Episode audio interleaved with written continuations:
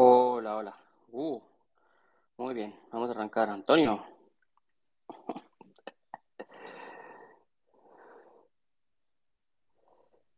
Antonio, te escucho. Hola. Uh, hola, ¿qué tal, John? Dale, Black and Gold está ya también. Muy bien, muy bien. Nada, aprovechando que, que, no había mucha gente ahora para decirte, eh, para saludarte y para darte gracias, que siempre estáis ahí al pie del cañón, ¿no?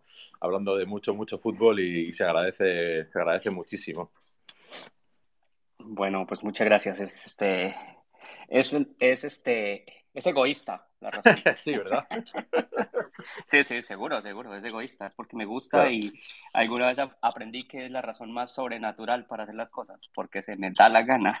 claro, ¿no? Y al final llega un momento que tú estás hablando de algo que a ti te gusta y hay cientos de miles de personas que le gusta lo mismo. Entonces, por eso, bueno, el, el éxito no lleva a hacer lo que uno le gusta y, y a ser apasionado sobre eso, ¿no? Pero bueno, yo lo agradezco mucho porque porque pues amamos este deporte. Fíjate, yo jugué al baloncesto cuando era joven, mido dos metros y era mi deporte de profesional, pero, pero al final me he dedicado profesionalmente al deporte aquí en Estados Unidos con el fútbol, que es lo que amamos los latinos. Entonces, bueno, pues agradece y os escucho con, con mucha ilusión, ¿no? Eh.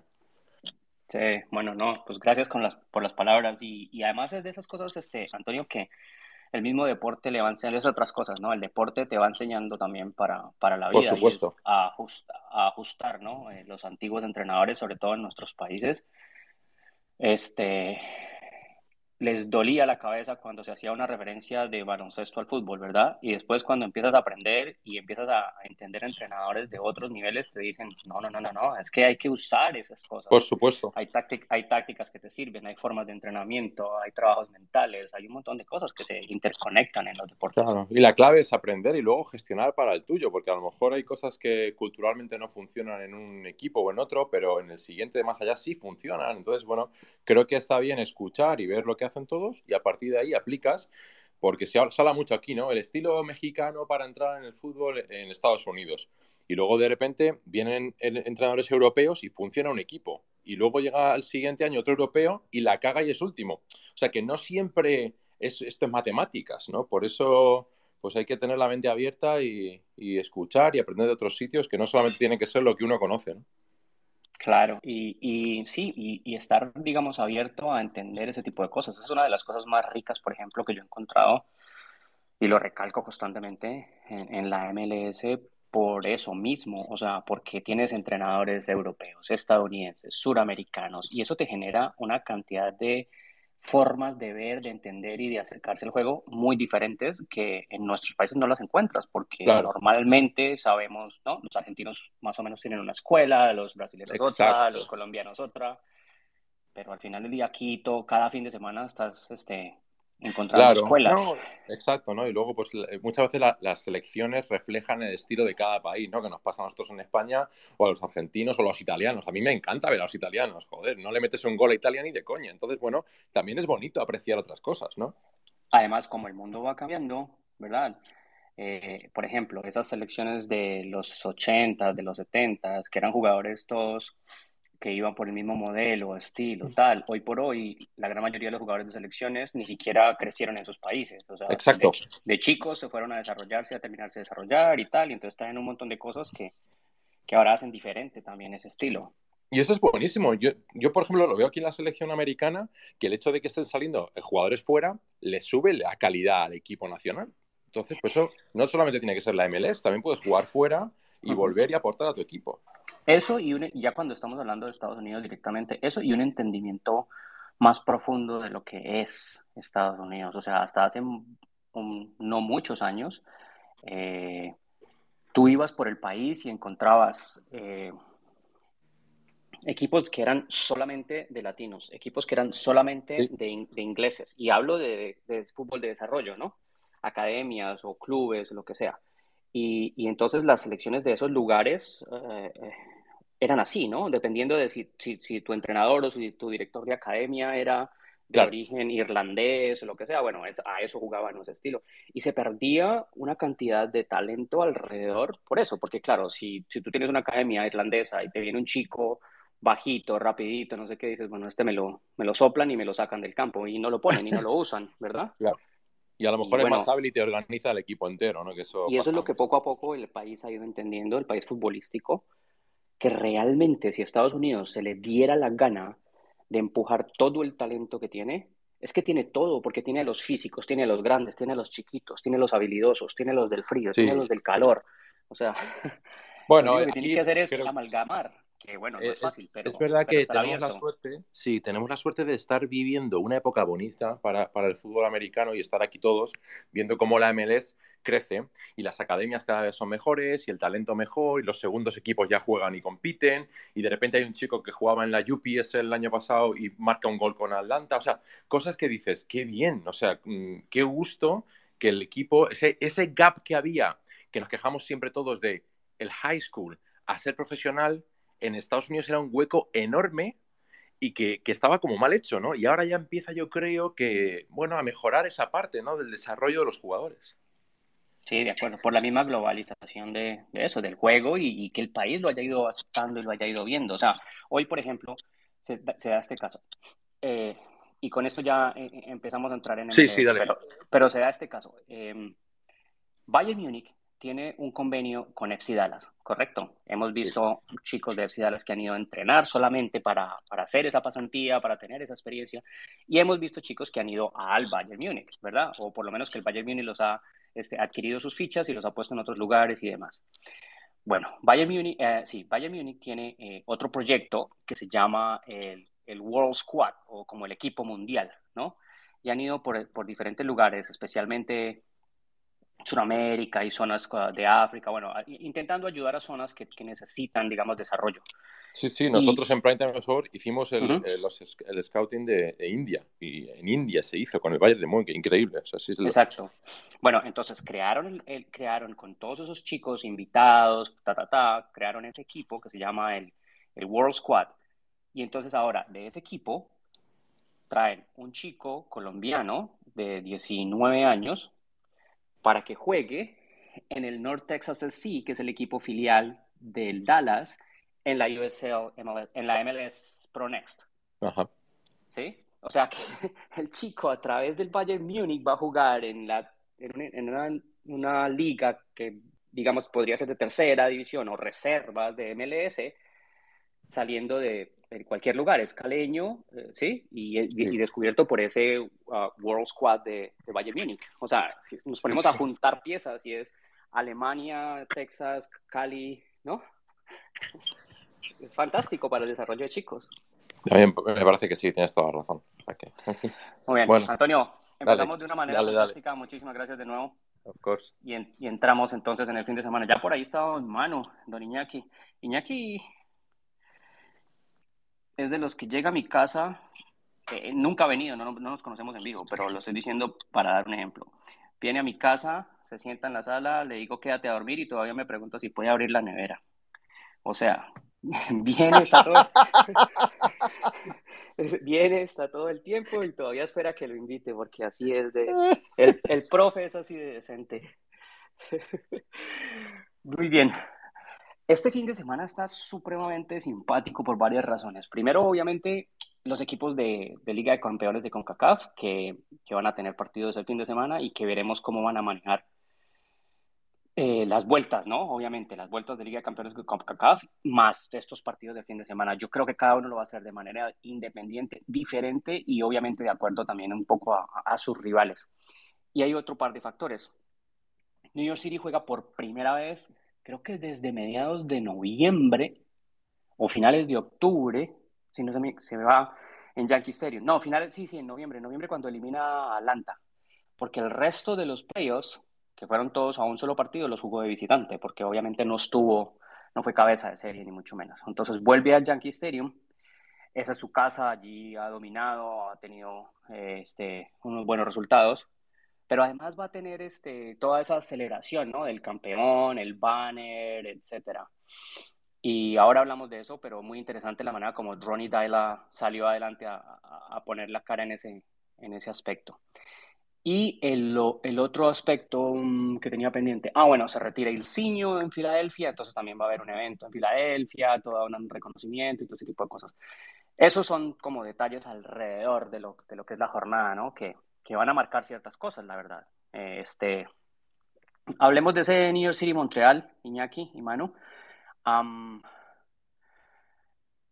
Ronnie Dyla dijo hoy, espero que la celebración y lo demás no me involucre a ningún jugador porque nosotros nos tenemos que concentrar en el partido. Y lo que ya pasó, lo que ya fue, ya pasó. O sea, el tipo de celebrar no quiere ni cinco, Iñaki. Eh, bueno, como, director técnico que se ocupa de lo que ocurre en el campo, me parece, me parece lo normal, sobre todo si lo ha dicho de puertas hacia afuera. Eh, eh, ya tuvieron tiempo de celebrar y él el primero, así que ya han sacado un punto en dos partidos en la competición y uh, querrá hacer todo lo necesario como cualquier entrenador para, para cerciorarse de que están bien preparados, eh, partido en casa también con tus eh, aficionados y, quieres dar una muy buena impresión.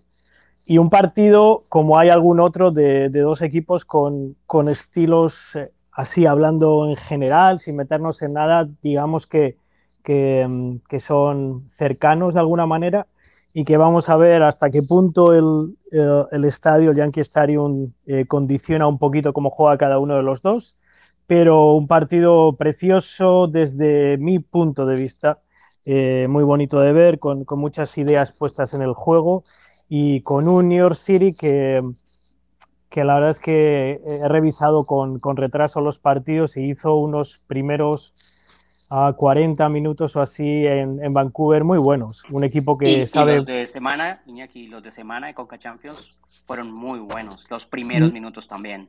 No, los, no voy a mencionar lo de Conca, eh, CONCACAF, o sea, de, Champions, porque no, no, los he revisado, pero... Sí, bueno, pero, créeme que te lo estoy diciendo. Sí, sí, no, no, por supuesto, por supuesto que te creo, por, precisamente, precisamente.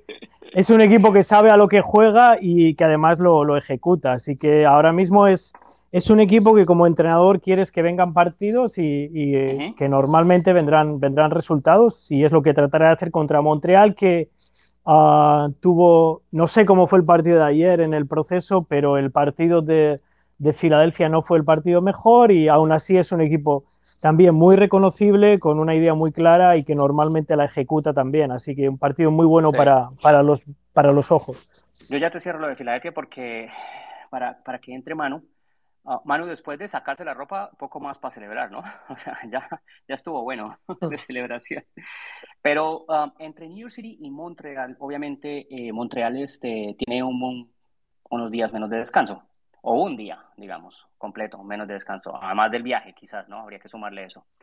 Eh, Ronnie Daila decía hoy, eh, para que el descanso realmente sea una ventaja, tenemos que jugar bien, porque de lo contrario ningún, ningún equipo que, que descanse más gana simplemente por haber descansado. Tenemos que jugar bien. Yo veo esto, y Manu, con una posibilidad en el Yankee Stadium de un partido un poco más lento, ¿no? Aprovechando el tamaño de la cancha, los dos con la necesidad de no reventarse. No estoy diciendo que el partido va a ser feo o malo, pero sí que quizá le van a bajar una, un cambio. ¿Qué dices? Buenas a todos. Eh, un placer hablar, un, placer haber escuchado con Antonio, que hace bastante que no hablo con él. Que al resto ya al resto se escucha más, más a diario casi. Antonio hace tiempo que no, que no hablaba con él. Eh, para mí, creo que, creo que va a ser un partido mm, ya no muy similar al planteamiento que estás haciendo tú, pero creo que van a salir a no hacerse daño. Es decir, eh, son conscientes de. Estamos en la semana 3 no van a salir a arriesgar. O sea, este partido se da, pues vamos a decir que unos cuartos de final de Conca Champions se dan como se están dando ahora en la jornada 25 de una liga europea y a lo mejor ahí empezamos a hablar de palabras mayores. Pero unos cuartos de final, viendo la situación en la que están eh, y a los inicios de la temporada, yo creo que los yo creo que ninguno de los dos va a salir a arriesgar. Creo que van a salir a no perder o a no hacerse daño y, tan, y ambos tan contentos. Es mi parecer que a lo mejor, oye, hay algún equipo que dice, mira, quiero llevarme la victoria, o por ejemplo Nueva York, eh, que pues primer partido local, primer partido de Yankee Stadium y quieren regalar la, una primera una victoria a su, a su afición, pues sería la única manera así que podía desequilibrar, pero yo veo un partido muy igualado. Lo que, lo que habéis estado comentando de Deila es lógico. Es, lo más normal que un entrenador diga que en un día así de celebraciones él quiere centrarse en el partido. Es, creo que es el lo que dirían el 110% de los entrenadores. Lo que, lo que a mí me parece, y por, yo lo destaqué porque lo haga, porque lo haga público, la verdad. Hay muchos entrenadores que, que van con la ola y aunque no les guste, bueno, no hay nada que hacer y tal, pero, pero que lo haga público me parece que es muy interesante. Aquí, eh, a la hora de querer, digamos, no sé si rotar o modificar o dar descansos o, por lo menos manejar las dos jornadas, lo que sí es cierto es que New York City FC tiene mucha más profundidad, ¿no? Antes de, de que me entres a ese ítem, sí te quiero redondear lo de Montreal con, con la actuación de, de anoche. Y, porque hay un punto bastante interesante de Montreal en eso y es hilado a lo que decías antes. Um, el partido, por ejemplo, el Filadelfia decías no fue tan bueno, pero bueno, lo fue sacando y tal, y, hizo cosas a pesar de que no fue su mejor eh, presentación. Sabe, sabe sufrir. Le encontré a Montreal repetidamente que sabe sufrir. Eh, ayer, por ejemplo, eh, este, lo tuvo contra las cuerdas Cruz Azul, pero hacía todos los esfuerzos posibles todos los recorridos posibles, toda la solidaridad para defender este bloque, para estar alertas, para llamar, la comunicación estaba ahí y, lo supo sufrir, lo supo sufrir y al final del día eh, lo pudo perfectamente haber empatado porque fue avanzando, fue mejorando en su posicionamiento dentro del partido, fue encontrando espacios para sostener la pelota.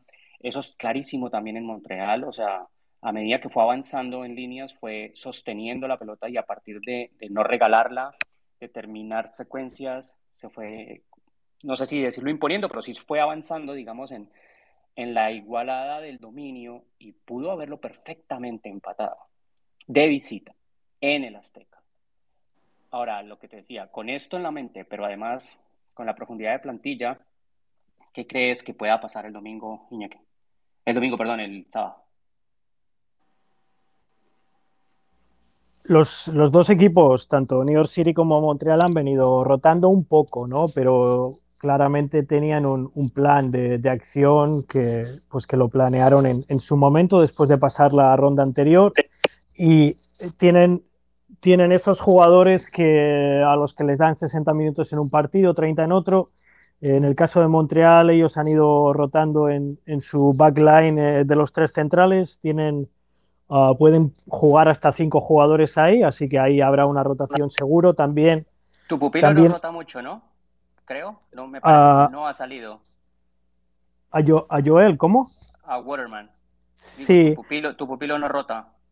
No, sí, sí, sí salió, no jugó contra, contra Whitecaps, no jugó contra Whitecaps. Me parece, ¿no? Me parece que no jugó contra Whitecaps. Yo, no lo tengo muy claro, pero me parece que lo he visto en todos. Pero, pero además es que lo está haciendo muy bien, obviamente. Lo está haciendo muy, muy bien. Es que lo digo porque hubo, creo que fue el comentarista de la televisión de Vancouver que, le pegó, le pegó un le pegó un zasca a Joel Waterman así sin más y creo que ese día no estaba jugando como y él, en fin, cosas de la cosas de la vida. Eh, tendrá algo personal contra él. Pero siempre rotan uno ahí, también rotan en, las bandas, por lo menos, y tienen cuatro, así que normalmente van rotando y donde les cuesta más es jugar, es rotar a los jugadores que no se puede rotar porque, bueno, no se puede hasta que es eh, una obligación física que son... No estuvo, no estuvo en Philly. no estuvo, no. Eh, pero a lo que a los que les está haciendo jugar todos los, todos los minutos posibles es a Wanyama, a Mihailovic y, y bueno, a Torres le ha venido rotando un poquito, ¿no? Pero eh, Mihailovic y Guayama, pues vamos a ver. Si están bien, pues igual les estira y si no. Creo que también estaban todos, ¿no? Sí, pero yo creo que alguna vez le ha dado 60 minutos y le ha, le ha cambiado en banda y le ha, le ha, quitado un poquito, ¿no? Le ha aligerado. Entonces, tiene, tienen ahí 3, 4 jugadores que, con los cuales rotan y, y, supongo que harán eso. Y más o menos es un poco lo que ha venido haciendo, yo creo, New York City. Y sobre el, sobre el tipo de partido que podemos ver, yo creo que en los dos casos también uh, veremos un equipo o veremos dos equipos que, que, van a full, digamos que a tope, yo creo, ¿eh? en la primera parte y los 15 minutos de la segunda. Y luego ahí vienen las rotaciones y ahí ya se empieza en la segunda parte en función del resultado a pensar un poco en el, en el partido siguiente. Pero no creo que haya un, una idea de pero más que nada, no, no creo por el planteamiento, más que nada por lo que he visto en los partidos precedentes, yo creo que la primera parte no vamos a ver una bajada de intensidad desde, desde mi punto de vista. New York City recupera Acevedo, que ya está libre de, de, COVID. Y entonces esto, seguramente eso le permitirá, uno diría que si Ronnie Dyla quiere darle algunos minutos de descanso a alguien sería Morales, porque Keaton Parks viene también volviendo, así que podría jugar con Parks y Acevedo, pero, pero bueno, es, es solamente una posibilidad. Lo que sí es cierto es que Dyla ha dejado muy claro que, que él va para adelante, ¿no? O sea, eh, pequeñas modificaciones, muy poquitas, pero siempre pensando en el que tiene el frente, el que tiene el frente y no, y no en los dos o tres siguientes. Eso, ese ha sido su, su concepto.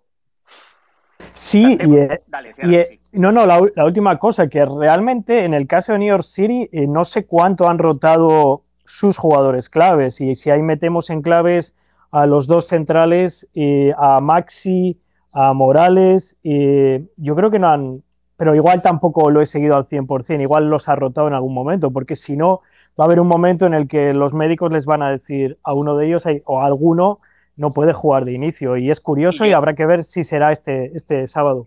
Pero yo estoy seguro que Ronnie Dyla, en su manera de planear, además porque planeó la pretemporada, dirá, o sea, vamos a jugar con todo hasta mayo. Estamos en la final de Liga Campeón de CONCACAF y empezamos a apretar ahí, ¿no? A, variar. Porque además, puede ser, puede ser. Porque lo que decíamos, o sea, de fondo de plantilla es de los equipos con más fondo de plantilla. Sí, sí, sí. Y además, sobre todo, que saben a lo que juegan y eso te da muchísima seguridad. O que han conseguido crear una idea y, más allá de quien cambie, eh, no cambia tanto el, equipo. Sí, es cierto. y, en eso de que saben a lo que juegan es interesante lo que decía Tales este, hoy, porque decía, en, en, MLS nos conocen, saben cómo jugamos, conocen nuestro modelo. En Conca nos hemos dado cuenta que que podemos jugar un poco más libres. O sea, básicamente se la tiró a los técnicos rivales, ¿no? Nos estudia un poquito. Yo creo que eso pasa, pasa en todas las competiciones, ¿eh? eso pasa en Europa también. Pero ha pasado, ha pasado en, esta competición. El, el, baile que le dio Montreal a Santos Laguna fue, fue vamos, espectacular. Parecía como que no se conocían, por ejemplo. Sí, por ahí estaba Nico. Nico, cuando, cuando tengas chance, puedas, quieras, este, nada, pide micrófono. No sé si estás este, en, otras cosas y solamente escuchando. Saltemos rápido a Columbus, Toronto. Eh, Toronto tiene mucho que ajustar, sobre todo en retrocesos. Toronto no va a tener a Salcedo por la suspensión. Eh, Columbus sigue, ¿no? Eh, sigue mejorando, sigue mostrando, sigue con la idea de ser el Columbus, a pesar de la, a pesar de la derrota, ¿no? Porque viene de perder. Eh, pero me parece que ese es el equipo que... De empatar, empatar, John. Ah, empatar, empatar, sí, no, es que fue una derrota porque lo venía ganando, ¿no? pero sí, sí, no, no, sí, tienes toda la razón, empató. Pero ese es el equipo, digamos, en el que más, eh, en el que más ojos hay en Columbus, porque tiene las herramientas, porque tiene el entrenador, porque además, este, bueno, no, este año no puede ser como el año pasado, ¿no? Tiene que definitivamente darle vuelta a la página. Eh, ¿Es Toronto el rival ideal, creo. Es el momento y el rival. Uh, primero Manu y luego Iñaki. Perdona, John, eh, no estaba, perdóname. Que empiece, Iñaki, que empiece Iñaki, que me has pillado, me has pillado fuera que ha venido mi padre por una. Sí, sin, sin, problema, sin problema. Saludos al viejo. Mira, este, estos dos partidos, New York City Montreal y Columbus Toronto, son Columbus Toronto son dos equipos que tienen modelos de juego también con muchas eh, similitudes sin entrar en cosas ya más concretas. Y entonces, eh, digamos que... Aquí, similitudes desde el... similitudes, es que me quedé pensando en las similitudes. Similitudes desde el, desde el arranque, desde el parado, no. Yo no miro a lo, yo no miro a 4-3, no sé qué, o esas cosas, no sé. yo miro a lo que hacen con, durante el juego. No sé. similitudes desde el parado no, ¿a qué quieres decir? O sea, eh, las, las los, modelos de partida de los dos equipos son diferentes.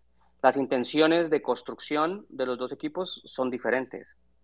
Eh, Columbus es para mí, Columbus es un equipo más eh, de posesión y posición, es un equipo más de, gusto por la pelota. Toronto es un equipo más de, velocidad. No estoy diciendo transiciones, pero sí es un equipo más rápido. Es un equipo que quiere soltar la pelota más rápido, que aprovecha más por el juego externo mientras que Columbus intenta buscar todas las zonas, ¿o no? Desde mi, desde mi punto de vista, los dos equipos son equipos que, que, fundamentan su juego en, desde la salida del balón, son equipos de juego asociativo. De hecho, para mí, Toronto es un equipo que, que utiliza más el juego asociativo en este momento. Columbus hace cosas eh, diferentes, a veces hace salidas en corto, a veces eh, trata de buscar en, en, vertical o incluso directo jugando con Berry. So, desde el punto de vista del ataque organizativo son muy similares y desde el punto de vista de cómo tratan de recuperar se parecen. Yo creo que Toronto trata de hacer recuperación eh, tras pérdida con más intensidad, incluso presión alta también. En cambio, Columbus, el, el, otro día contra San José lo mencioné, que esperaba en, como, en tres, como en tres cuartos. Sí, sí, repliega un poquito más. ¿no? Toronto, Toronto mide el tiempo, eso está clarísimo, de recuperación tras pérdida, porque para ellos es importantísimo recuperar inmediatamente cerca al arco. Columbus repliega. Sí, un, un, un, poco, parece que replegó un poquito. Entonces, bueno, eh, más allá de, bueno, de, de, lo que pienses tú o de lo, o de lo que piense yo, creo que creo que son equipos que tienen muchas similitudes en, para mí en, en, diversas fases del juego si los comparamos con otros, desde luego. Entonces, pero ocurre en este caso no ya la cuestión de, de las plantillas, sino que, como mencionaste el otro día y compartiste por Twitter, eh, el hecho de que Salcedo eh, ahora mismo no pueda jugar, Salcedo era, eh, digamos que lo único permanente en, en esa en esa, en esa zaga y sobre todo en la parte central de la zaga. Y había sido fundamental en la salida de balón, tanto cuando jugó como central por la derecha como por la izquierda, en recuperación también. Entonces, de pronto que no pueda jugar Salcedo, eso va a tener que mover alguna pieza. Y mi pregunta es ver hasta qué punto eh, Bradley sigue priorizando y, el, digamos que la idea de juego, el sistema y la, y la construcción de su identidad, aunque para mí ya está construida, lo cual me parece una locura con dos jornadas, o bien hace otra serie de cambios y trata de replegar un poquito más y, buscar algo más pragmático en un partido contra Columbus que vendrá con, mala leche, que Kyle Porter, que les habrá estado toda la semana encima y los, y los jugadores habrán estado también, pues eso, Ah, pues bastante. Buscando quien pague los platos rotos. Sí, y entonces eh, va a ser un partido complicado para Toronto y hay que ver cómo, cómo lo encara Bradley, pero seguramente muy bonito de ver para el espectador. Nico, con todo lo que con todo lo que mencionaba Iñaki, hay una cosa que a mí me parece que está bien que pase ya y es que Carlos Salcedo tenga esta suspensión ahora. Me parece que es lo mejor que le puede pasar a él porque nosotros sabemos que Carlos Salcedo da cosas muy buenas en terreno de juego como futbolista, pero se, como decimos en colombiano, se le estallan las pepas muy seguido, ¿no? Y, y, es un tipo que va a hacer daño, a golpear por detrás, a clavar codos, a ese tipo de acciones que en la MLS son muy castigadas. Entonces me parece, no sé, Nico, ¿qué dices? Que, que tener esta suspensión ahora le puede significar a él el momento de aprender de esto y recordar, porque él empezó en MLS, pero la MLS con en la que él jugó es diferente a la de hoy, y, que no le ocurra más adelante cuando el equipo lo necesita más. 100%, eh, John, y es una preocupación que venía desde que lo iban a traer a MLS, algo que ha sido un constante a lo largo de todos sus clubes. No le diría bipolar, porque no, es el término correcto, pero es extremadamente impulsivo y es algo que eh, también se ha... Digamos eh, manejo de emociones, para no ser... Para no invadir el terreno de los profesionales. Exactamente, pero eh, cuando hablaba yo con personas que siguen a Tigres constantemente en el día a día, eh, me decían que es alguien que, que, mentalmente sí es débil, en el que tiene algunos bajones. Eh, después de ciertos actos impulsivos. Entonces, por eso quería traer eso a la mesa, porque creo que lo, lo, lo expones de una manera perfecta. Entonces, creo que le hará bien. espero que con una una persona tan inteligente y tan de, profesional y, que sabe manejar jugadores como Bob, no le podría hacer nada más que bien a este jugador tener uh, una conversación muy cercana con él después de esta eh, suspensión. En cuanto al partido... espera, un segundo, porque sí es cierto que Bob obviamente tiene mucha experiencia y sabe manejar jugadores y hablar con jugadores, pero también es de cadena cortica. O sea, él habla con el jugador y si el jugador no lo escucha, lo borra. Adiós, día mía. Hasta ahí queda.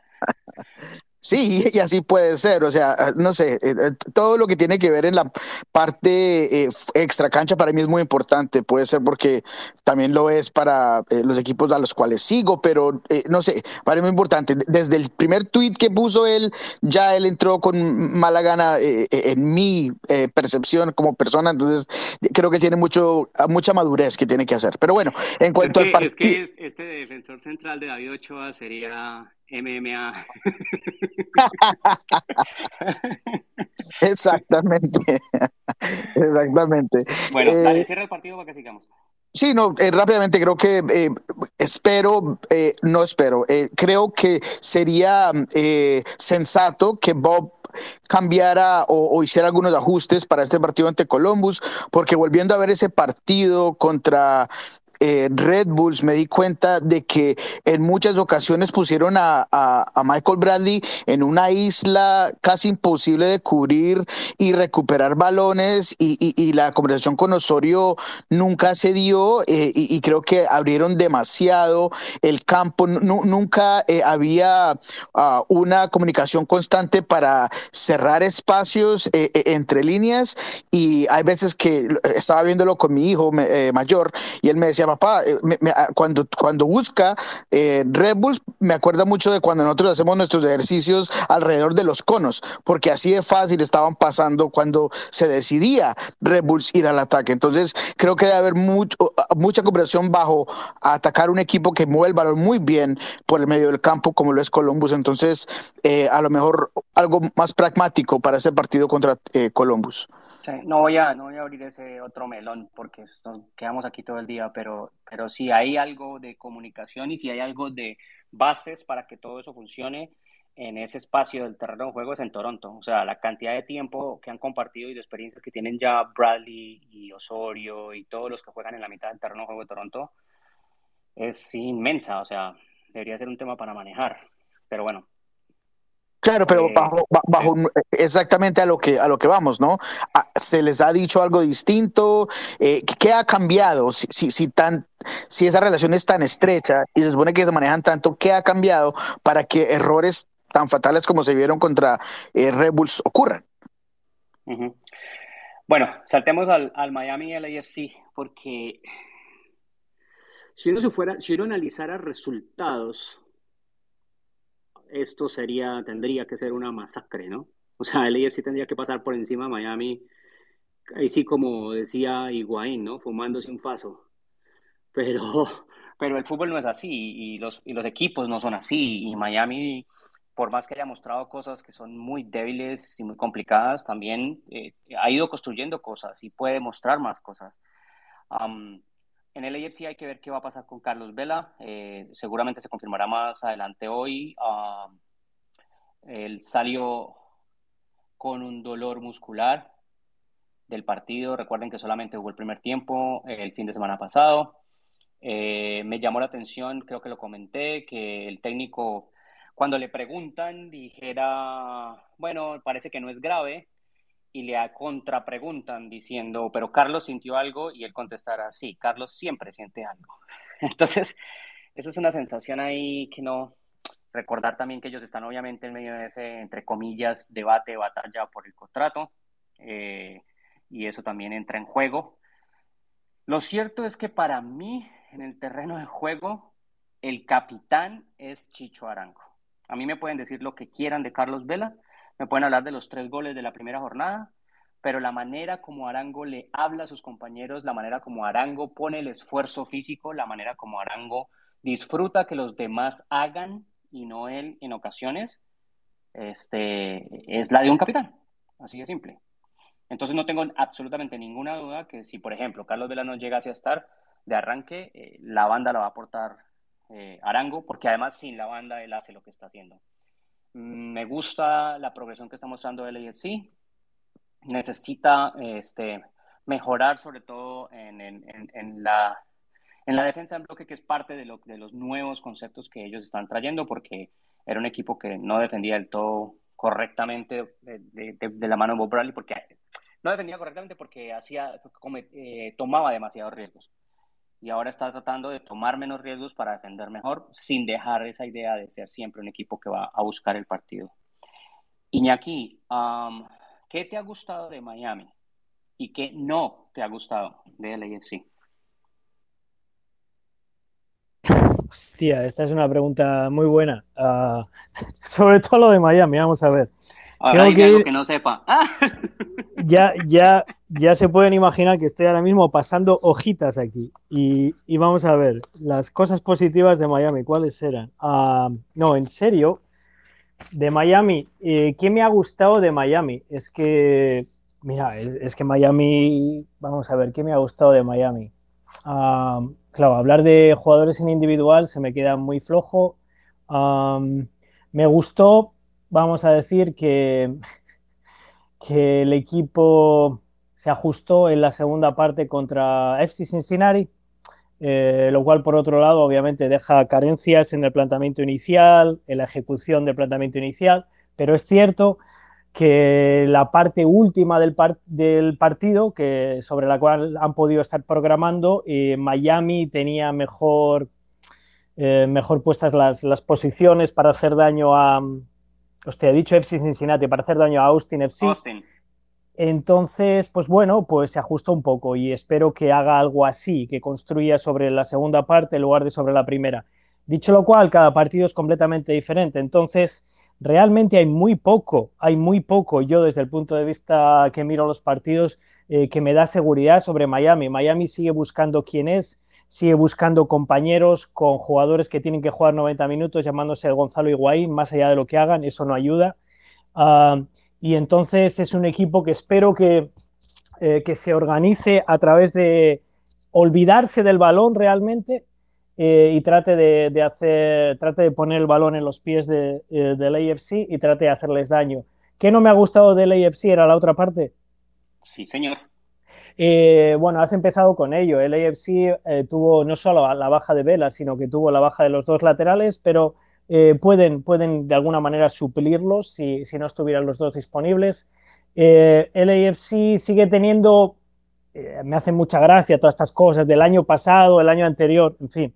El AFC sigue teniendo problemas en, transición defensiva, sigue atacando con un montón de gente, lo cual es maravilloso. Yo soy pro eso, pero eso les, les sigue dejando eh, momentos de transición defensiva que son básicamente iguales o incluso en, en, en inferioridad numérica. Así que eh, el AFC sigue sufriendo eh, cuando tiene que correr hacia atrás.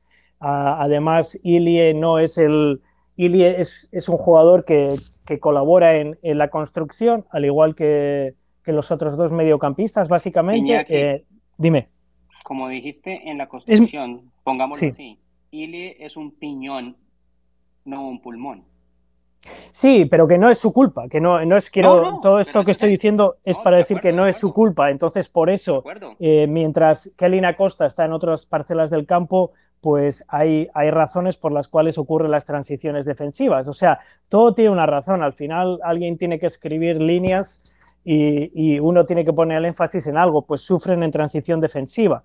Espero que eso lo aproveche Inter de Miami para, pues eso, eh, para hacer y crear oportunidades de gol. Eh, pero también la otra cosa positiva del partido será que el AFC, si Phil Neville y compañía plantean el partido como deberían, en mi opinión, el AFC no va a poder recuperar el balón arriba porque Miami va a pegarle largo. Entonces, uh -huh. pues hace el partido lo más feo posible y trata de, de buscar las, los intervalos entre central y lateral y, y ahí tratas de, de sobrevivir pero sí. con vela o sin vela, Inter de Miami no ha demostrado mucho para, para, creer en ellos. Sí. Manu, esta te la voy a tirar porque ya le tiré una aquí. ¿Tú Venga. crees, cuándo crees, o si crees que es ahora, que Neville se va a decidir a jugar con Campana, con Rodríguez y con Lassiter? Eh, es... Y sabes lo que eso implica, ¿no? Claro, pero es que lo que implica yo no el le veo la 10 se siente a fumarse un faso. Es que yo no lo veo eso. Sobre todo porque a diferencia de lo que, bueno, a ver, no a diferencia de lo que pensé aquí, eh, a mí el rol que ha tomado Higuaín me está gustando. El, es el rol, lo dije el primer, el primer space que hicimos, el rol que tenía el hermano. No.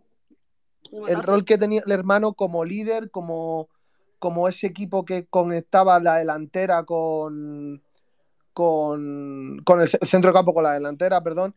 Entonces, eh, no creo que según... y a mí es igual, la verdad que me ha gustado en ese partido que vi, solo pude ver el primer partido de Inter Miami, me gustó, me gustó ese rol que tomó y me gustó ese partido que, que jugó. Y mira que yo he sido crítico de Higuaín desde el minuto cero que llegó. Entonces, creo que el, que tiene más papeletas para, para sacar es a, a Lassiter. Yo creo que eh, Campana va a acabar jugando, lo estuvimos hablando el otro día, y es un delantero que sería titular 100% en el 90% de equipos de MLS. A lo mejor decir el 100 es demasiado, oye, no lo sé. Y Emerson tengo mucha, la verdad que tengo muchas ganas de verlo más con mayor continuidad. Eh, que pienso también más lo que está, lo que dice Iñaki en cuanto comentabais en cuanto también a fortalecer un poco la línea defensiva que es donde ha tenido o donde ha llegado, donde ha tenido muchos problemas en estos años. Eh, yo soy muy crítico con Inter Miami, de los que más, creo, y si puede, si trabaja, porque yo creo que tiene buenas piezas, pero creo que todavía le queda bastante, bastante trabajo. Sí, mucho, mucho trabajo, demasiado. Nico, te voy a saltar de este, porque lo voy a, lo voy a cerrar ahí y entremos al otro y tú arrancas con este, que es obviamente Seattle y, y LA Galaxy. Obviamente Galaxy va a llegar con, con un buen impulso, con una sensación de que, de que está haciendo las cosas bien, con este, una, un avance, una progresión en las conexiones que está tratando de montar, eh, especialmente con Costa y con Chicharito, obviamente eh, de atrás. Tienen errores, tienen errores en retroceso también, pero, pero me parece que el, ambiente y la manera en la que ellos están encarando las cosas les hace pensar que van por el camino indicado. Seattle viene del partido entre semana, va al partido en, semana. ¿Cómo ves la, posibilidad de, las, de la rotación? ¿Cómo ves la posibilidad de que Lodeiro pueda tener minutos?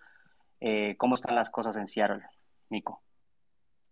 Eh, bueno, John, eh, las cosas para no estar en no, para no darte rodeos no van a ser óptimas para el equipo de casa en cuanto a los jugadores que tendrá disponible, ¿no? Eh, empezando con lo que tú acabas de decir, Nicolás Lodeiro probablemente, estoy casi seguro que no va a jugar este partido, tiene un problema en el abductor derecho, eh, no creo que busquen afectar a un jugador tan importante, especialmente pensando en el, partido de vuelta eh, ante León. Creo que se va a mantener fuera.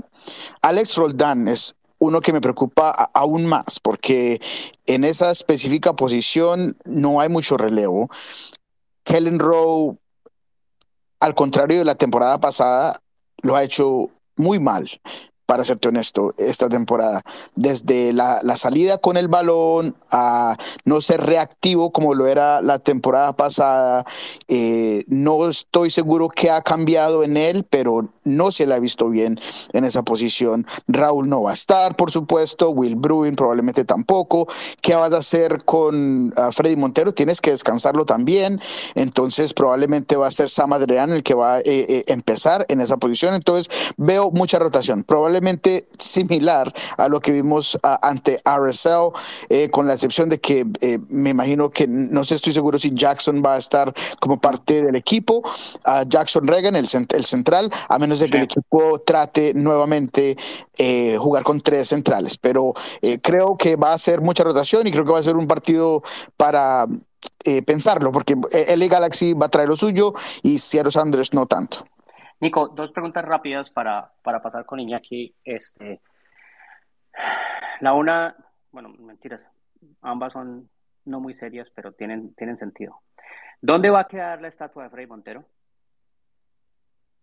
Ah, yo me imagino que en el nuevo centro deportivo que está a 10 minutos de Starfire, eh, alguna localización cercana al parqueadero principal. Pero es absolutamente impresionante lo que juega, lo que habla, lo que ayuda, lo que corre, lo que hace goles. Es una locura a la edad que tiene. Este, casi que gratis, dos años, porque el año pasado no cobró nada y este cobra menos. es de locos. Sí, mira, eh, eh, y, y, lo de el, partido de Conga Champions League fue aún más impresionante porque él fue un jugador que impuso el carácter en el juego. Él estuvo presionando la salida de León, bajando a mm. ayudar, cerrando espacios, eh, encima de, los eh, jugadores de, León, empujándolos, se palabreaba con este, con el otro, hasta con el árbitro estuvo ahí. Eso es importante, ese colmillo con CACAF es clave y él lo hizo todo el santo partido, todo el partido. Entonces es muy importante lo que hizo para ese equipo.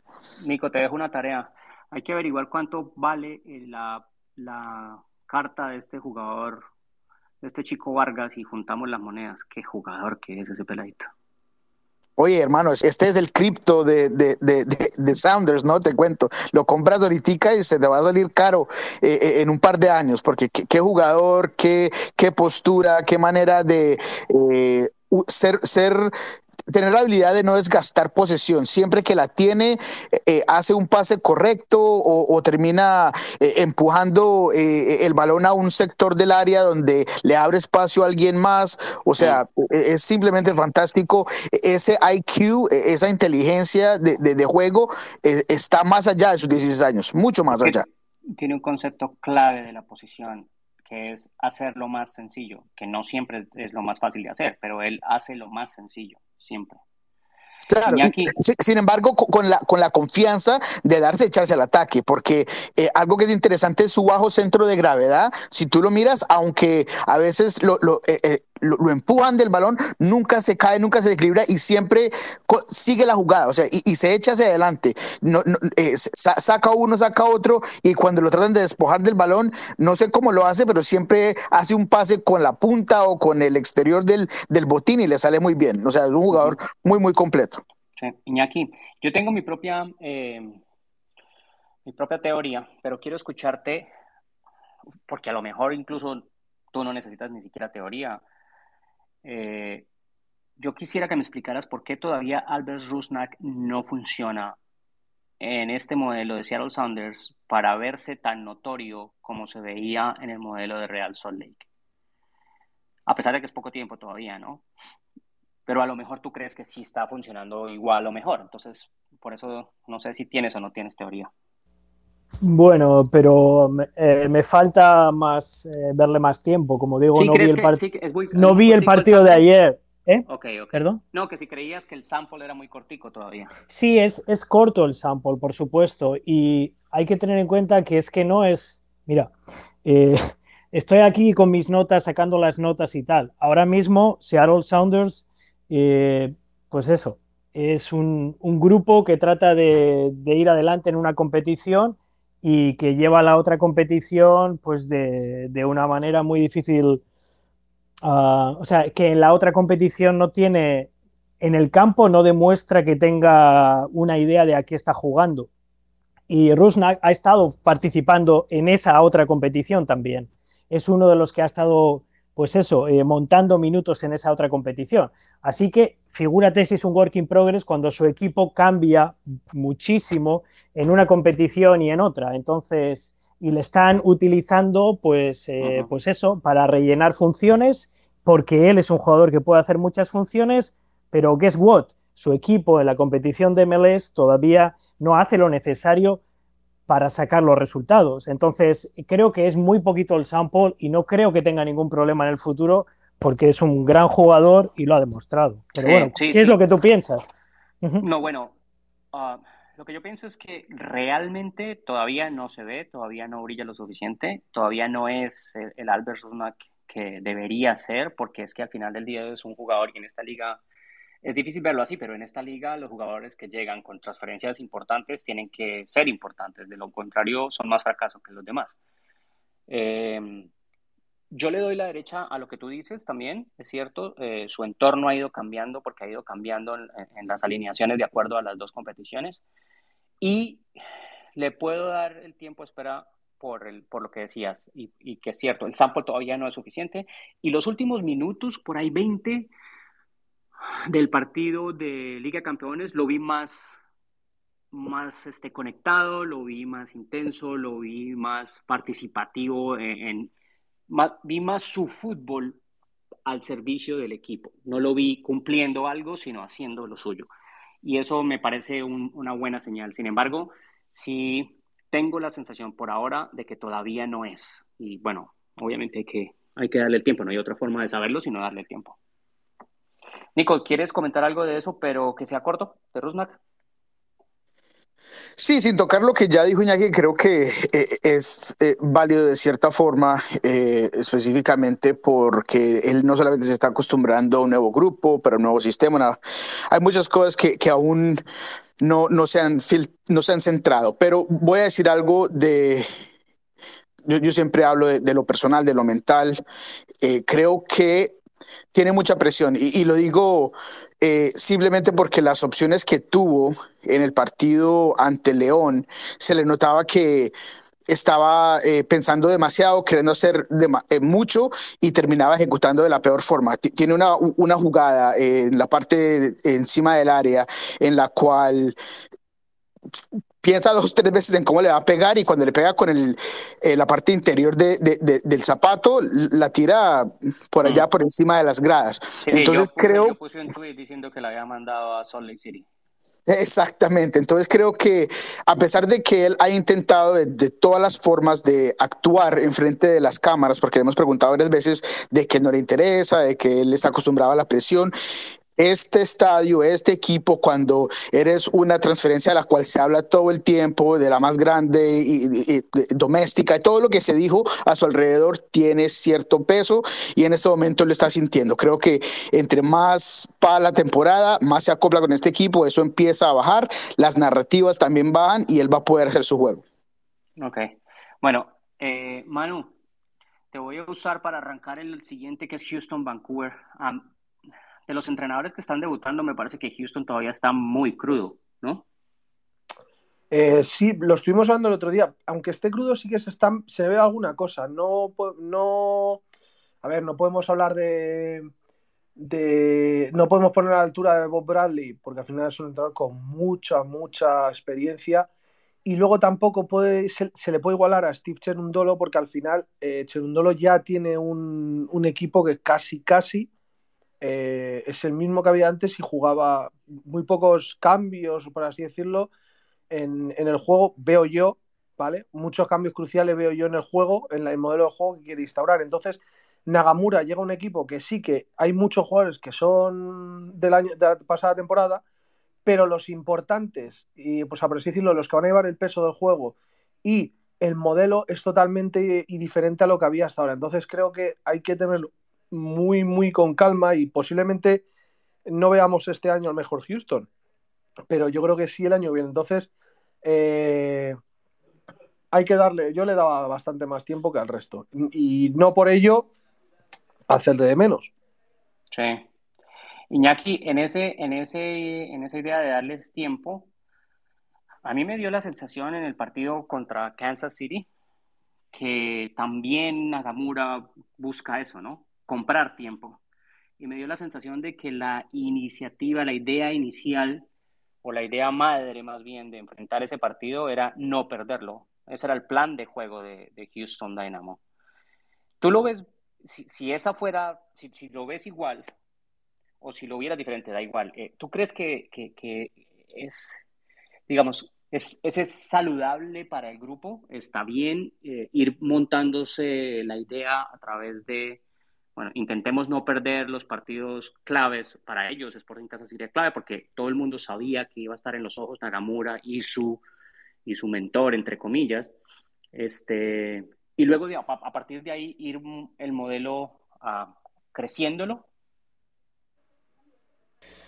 Es que eh, Houston, eh, no sé, es, es, es, una buena pregunta. A mí, eh, me parece que Houston está optando por. Eh, um, está optando por, pues sí, por algo de eso, de tratar de protegerse. Eh, eventualmente, si puedes sacar un punto, pues, eh, pues vale, sigues con los entrenamientos. Pero me da la impresión de que va a haber un momento en el cual. A mí lo que me preocupa más es que el grupo no esté muy seguro de a qué tiene que jugar cuando eh, cuando llegan los partidos, cuando llegan diferentes mini partidos dentro de los partidos. Y también, eh, sinceramente, jugar contra el Real Salt Lake eh, tal y como está la Real Salt Lake, que justo tiene las camisetas, y jugar contra este Sporting KC, que tiene las camisetas y los espectadores, desde el punto de vista estratégico, uh, a mí me parece que cuando acabe la temporada van a empezar a mirar a estos partidos y van a decir, tal vez si hubiéramos, si hubiéramos buscado algo más, hubiéramos sacado algo más. Va a haber rivales mucho más complicados que estos. Como, el de, como el de este fin de semana, ¿no? Es decir, otro partido en el que podríamos. Otro, otro partido. Este es otro partido en el que yo creo, haciendo una broma, que esto es una partida de ajedrez. Eh, se ve en Bani y se ve Paulo, se dan la mano y dicen tablas y nos vamos para casa. Eso es lo que me parece.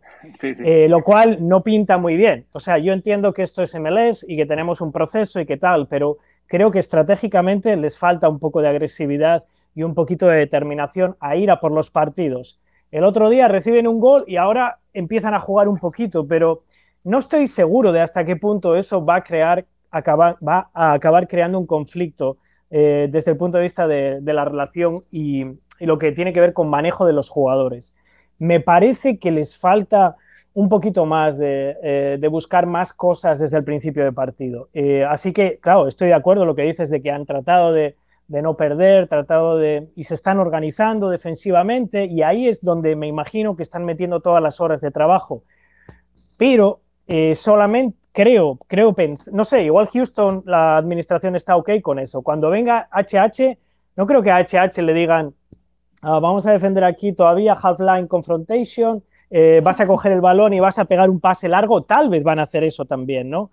O tal vez le han dicho, mira, Paulo, tómate todo el año, haz lo que sea, el año pasado nos metieron 60 goles, este año queremos 40, no te preocupes por lo que piensen los aficionados, tú tómate la calma, ¿no? A mí me parece que les ha faltado un poquito de agresividad. Entiendo que no tienen un plantillón, pero es que van a por el partido cuando quedan 15 minutos. ¿Y qué quiere decir van a por el partido? Que de pronto no saben tampoco qué hacer. Como claro. otros equipos, sí, pero otros equipos son un poquito más eh, concretos a la hora de tomar riesgos. Eh, no sé, me parece que les está faltando, que están yendo demasiado poco a poco, ¿no? Sí. Y creo que hay, en algún momento van a tener que conseguir algún resultado, porque si llega jornada 5 y tienen un punto o dos puntos, ya la gente no le va a hacer unas preguntas de una determinada manera. Como decía Nico y como decís vosotros, le van a empezar a cambiar. Ok, no, y los puntos no va, por. La gente no va. Bueno, y, y, los periodistas les empezarán a preguntar, ¿y por qué tenemos tres puntos? Ya no le dirán, ¿en qué estás trabajando hoy, Paulo? Entonces, todavía no estamos ahí, pero me da un poco de miedo, la verdad. Sí. Nico, la bombita de turnos para ti. ¿Cuándo crees que Pablo Nagamura se va a decidir a jugar? Con Adalberto Carrasquilla, Carlos Darwin Quintero, Ferreira y Picó. No sé si ese momento llegará, John, para serte honesto. Creo que eh, no solamente, eh, como dijimos la última vez, han deducido que hay algo lo cual no les gusta con Carlos Darwin Quintero, pero creo que uh, están en la búsqueda de, otro jugador del cual a lo mejor van a continuar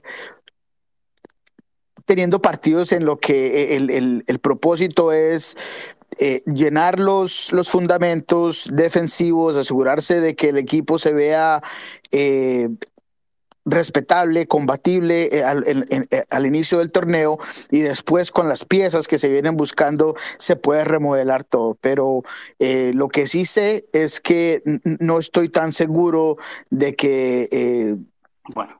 ese sea eh, los tres ideales para el técnico. No lo veo, no, no, no lo veo. Pasemos no, no creo que llegue. Pasemos a DC United Chicago porque me están haciendo sentir que estamos hablando de muertos. qué, bien, menos mal, más muertos. Sí, Iñaki, vamos a dejar el tema de HH eh, en un lado porque la verdad, alguna vez lo hablamos de que, de que el mercado, el lugar, el equipo quizás sorprendía para el jugador, para que llegase ese jugador.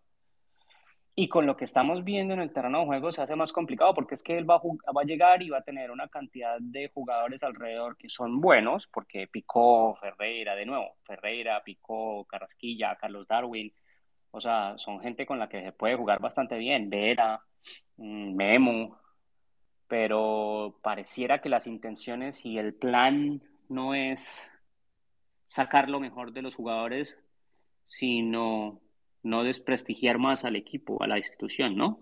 Y eso para un jugador de tipo HH ya no funciona, o sea, un tipo de esos viene a tomar riesgos. No, no sé, ¿no? Estamos tomando, tocando temas que son importantes y que forman parte del, día a día y son question marks, yo creo, de, la organización. Eh, de nuevo, eh, están trabajando en una serie de cosas, en una serie de fases, pero luego va a llegar a HH y ¿qué van a hacer? Eh, ¿Van a cambiar un poquito el modelo de juego? ¿Van a cambiarlo mucho? realmente creo que son, que son incógnitas todavía. Y el problema es ese, que y estoy seguro de que el cuerpo técnico tiene un plan. Eh, y puede ser que sea una cuestión solamente de, matices ¿no? y de proporciones. Y, es posible que también ellos sean autocríticos y hayan pensado que podían haber hecho alguna otra cosa mejor.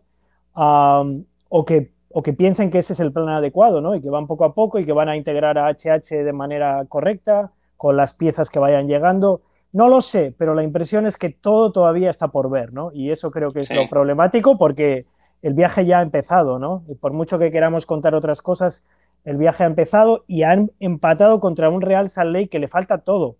Y Sporting KC no creo que vaya a estar más abajo en toda la temporada en cuestión de, organización también. Así que vamos a ver cuando llegue HH cuánto cambia alrededor de Houston y cuánto ha cambiado ya que pueden utilizar. ¿no? Están, buscando, están buscando un cuchillo apropiado para abrir ese melón, pero cada hora que pasa el melón se les va a ir pudriendo. Bueno. es que, gracias por todo, por todo eso, gracias. Sí, para poder, para poder reírnos antes de salir de ahí. No, me encantan, me encantan tus metáforas, eh, de verdad que las disfruto, de, verdad.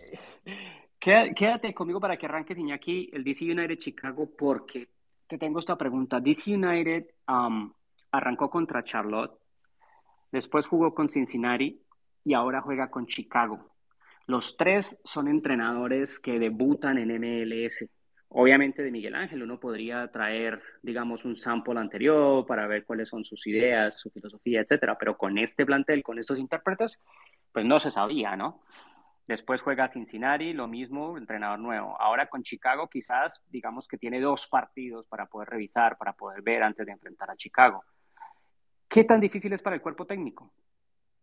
Preparar un partido o digamos, preparar los tres, pero preparar un partido cuando el entrenador es nuevo en la liga, cuando está empezando su carrera, en el caso, por ejemplo, de, de Nunen y de Ezra, como, como managers de primer equipo, y, tú eres y tú eres el técnico de DC o el cuerpo técnico. Para mi manera de ver, y lo, y lo pregunté, o sea, con él, eh, se basan más en otras cosas que en el mismo grupo como tal, ¿no?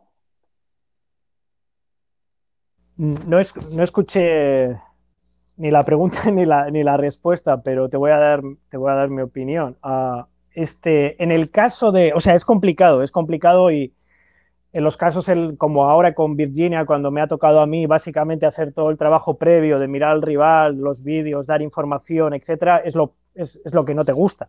Eh, porque realmente si no tienes un sample necesario y mínimo, pues la información que das sabes que no es, eh, que no es tan, tan veraz y, que no puedes construir tanto sobre ella.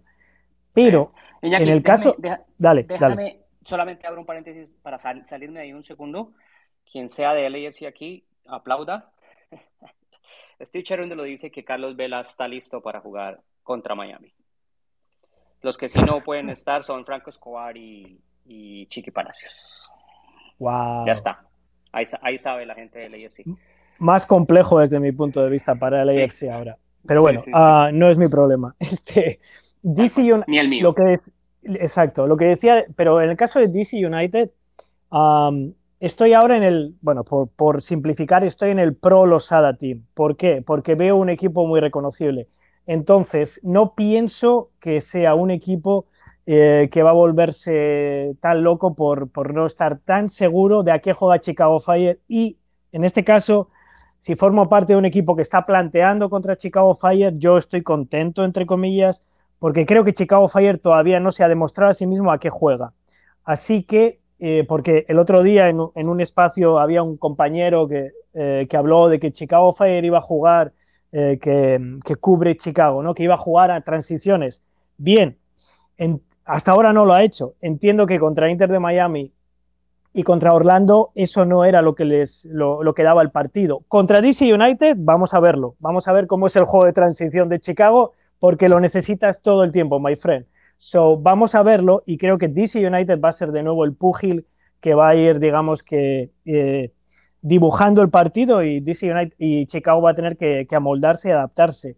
Así sí. que no, no es tan problemático en este caso. Ahora bien, si estamos hablando de Real Salt Lake, lo siento, si estamos hablando de Orlando, un poquito, si estamos hablando de Portland Timbers, también un poquito, esos equipos eh, tienen muy en cuenta lo que hacen los rivales eh, y hay otros también. Uh, entonces, para esos equipos creo que es más importante que para este DC United y como tú bien dices, además, son equipos nuevos, entonces el, grupo que ya lleva trabajando más tiempo con, su coach, etcétera, tiene, tiene ventaja en este caso. Sí. Nico, eh, ¿Qué te ha gustado hasta ahora del segundo año de los y el del arranque de su segundo año? ¿Y qué no te ha gustado de, de DC?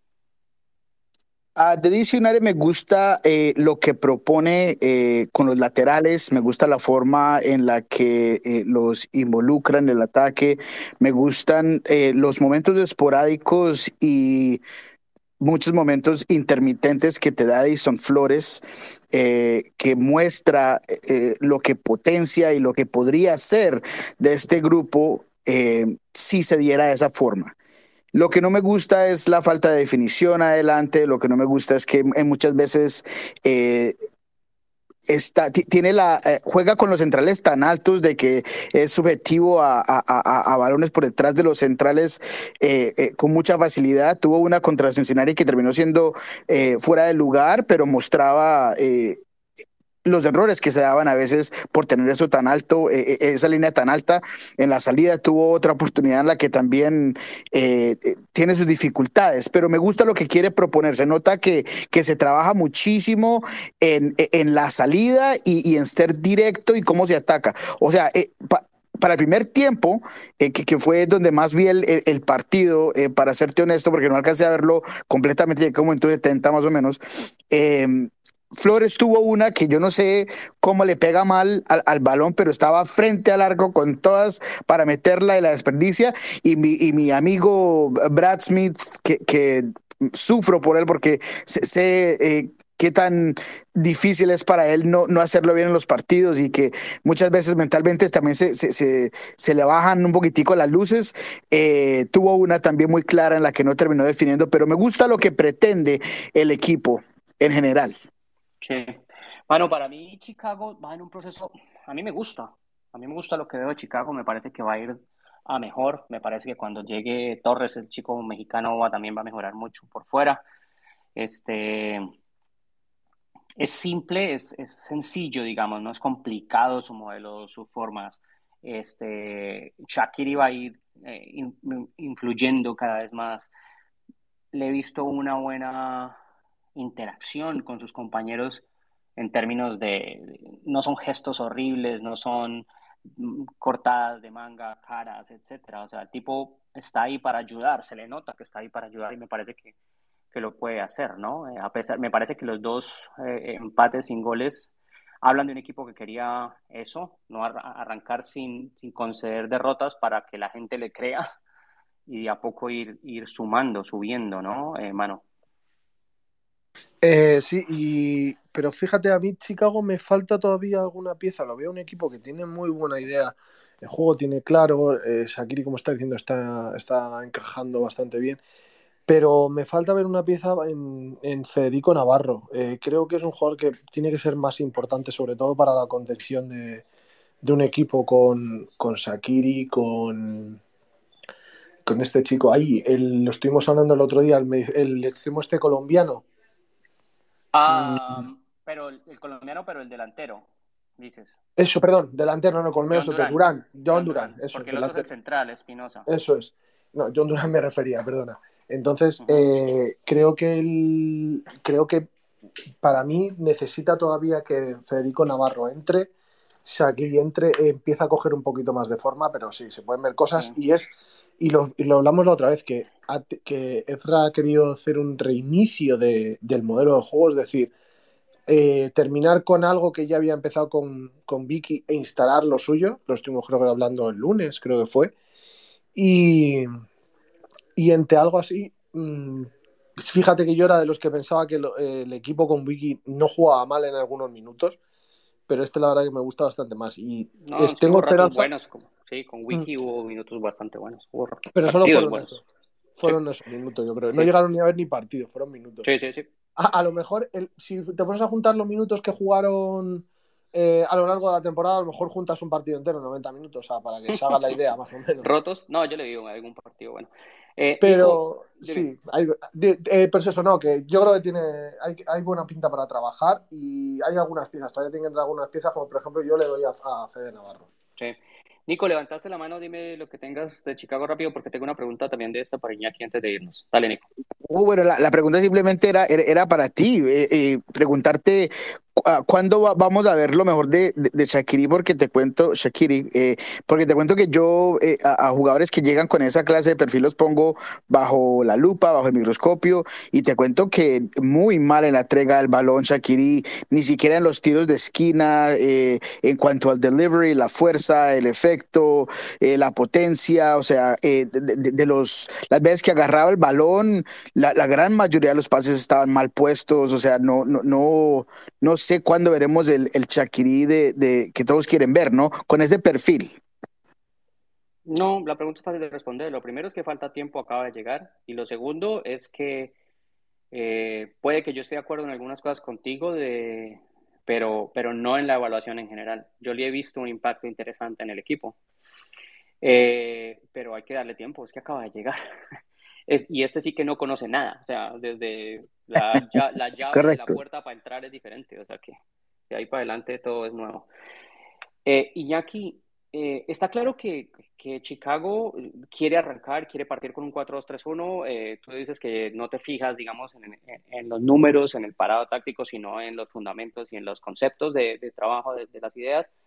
Eh, sabemos que este es un equipo que está intentando mantener los bloques eh, muy cortos, este, no generar muchos este, intervalos para el rival, eh, salir en velocidad, utilizar mucho por fuera a Herbers y a, y Ivanov, juega con un solo 9, por eso este, el colombiano Durán está complicado para que se gane los minutos, a menos que un día cualquiera llegue y haga dos, tres y mande al banco a Chivilco, que lo veo complicado. Pero mi pregunta va a, eh, decía, decía Manuel, y, y, yo creo que tiene razón en, el, en que Federico Navarro le puede aportar mucho a este equipo. Pero ¿dónde cabe Federico Navarro? Porque para que juegue Federico Navarro tendría que irse Pineda, porque Jiménez, a menos que Jiménez, por ejemplo, por la edad le empiecen a controlar minutos, porque para mí, con todo lo que digan, y yo lo he dicho varias veces, para mí Jiménez es fundamental en esa mitad del terreno de juego. ¿O, o lo ves diferente?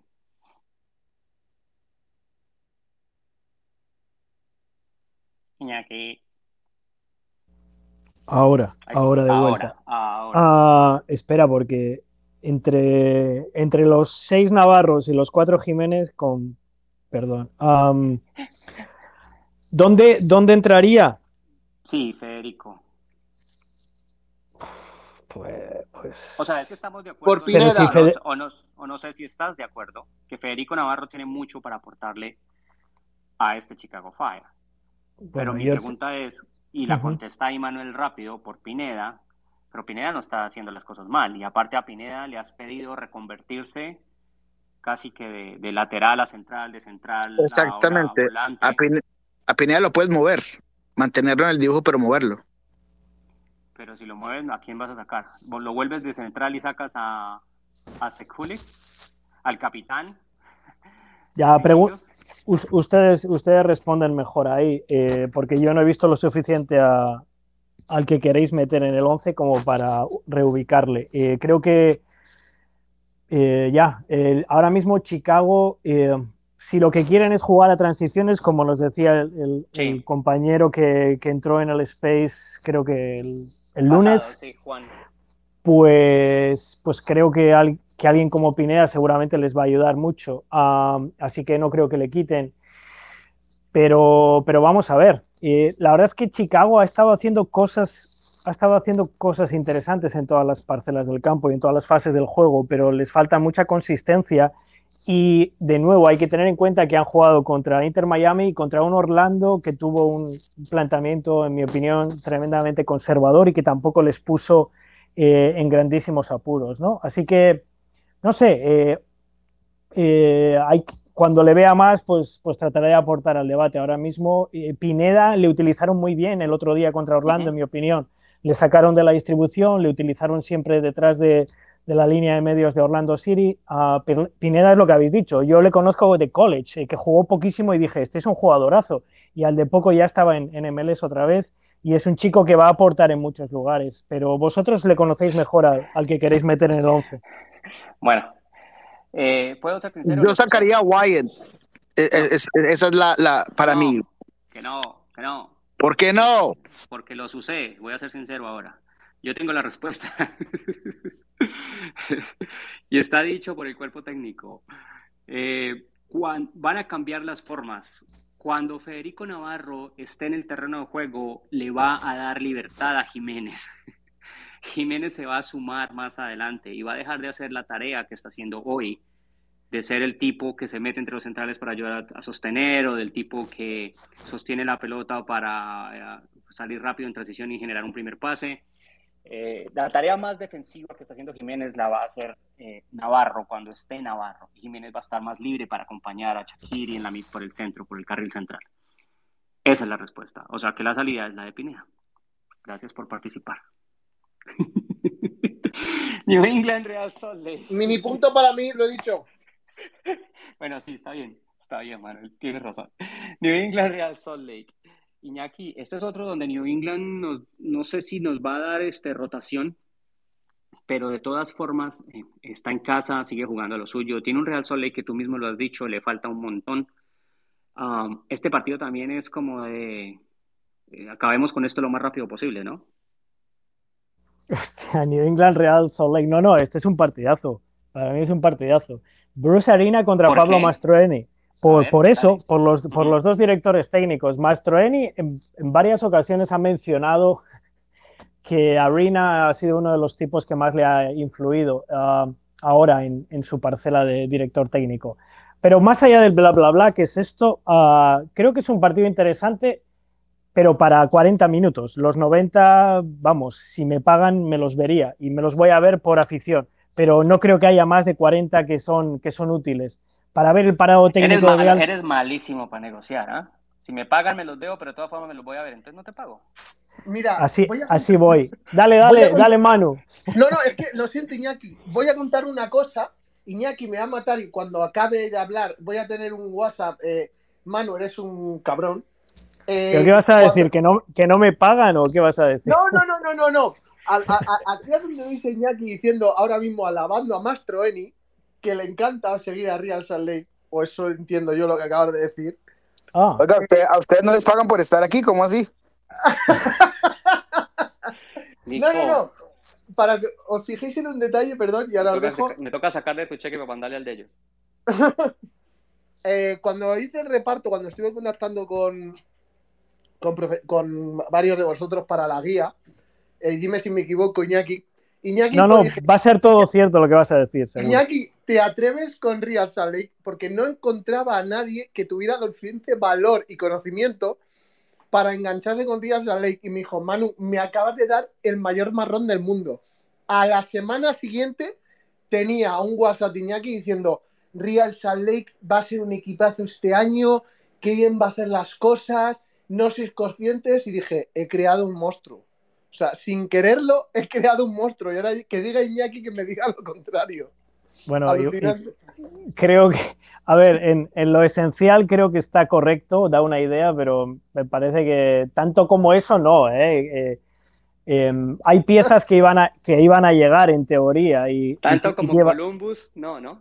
No, no, no. No, no. Lo que pasa es que yo me apasiono por cualquier equipo, me lo veo y ya me interesa, pero Real Salt Lake y New, England, eh, lo interesante para mí es que las dos escuelas de pensamiento de estos coaches van por el mismo lugar y se van a enfrentar. Eso es interesante. Y a New England, eh, los dos equipos sabemos un poco a lo que juegan. Entonces, pues bueno, El Real Salt Lake es cierto que si no juega Craylack, si no juega, espero que vuelva ya Herrera, que han estado jugando sin ellos, han estado jugando sin, Everton Luis, que le firmaron el otro día, ah, y son un equipo, ahora mismo creo que es el equipo con menos que ha sacado más puntos de toda la MLS.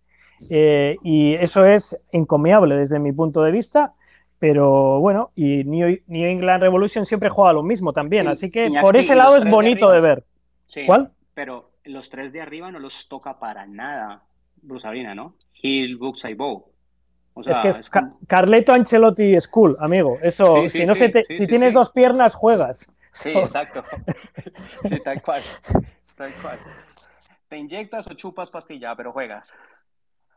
Tremendo, tremendo el, pozo que tienen estos entrenadores de sesenta y pico años que nada, dicen, sigue jugando compañero, es, tremendo. Pero entonces no esperamos ningún tipo de, rotación, ¿no? Aunque tenga el partido entre semana, aunque venga del partido sobre nieve. Pues debería, debería, la verdad, John, es que debería. Por eso y por el resultado. debería por lo menos derrotar a uno. Omar González está jugando porque se lesionó el central, ¿se acuerdan? En el partido anterior de MLS, el fin de semana. Comentamos, recuerdan que jugó los últimos 4 o 5 minutos del primer tiempo con 10 solamente para que González pudiera calentar. Farrell yo creo que se juega un partido cada dos días, no importa. Es increíble. es impresionante. Los dos de, afuera son un, un, par de muchachitos, de esos que llegan a la casa y se van a jugar con los amigos en la cuadra, ¿no? Jones y Bay sí. Sí, son así.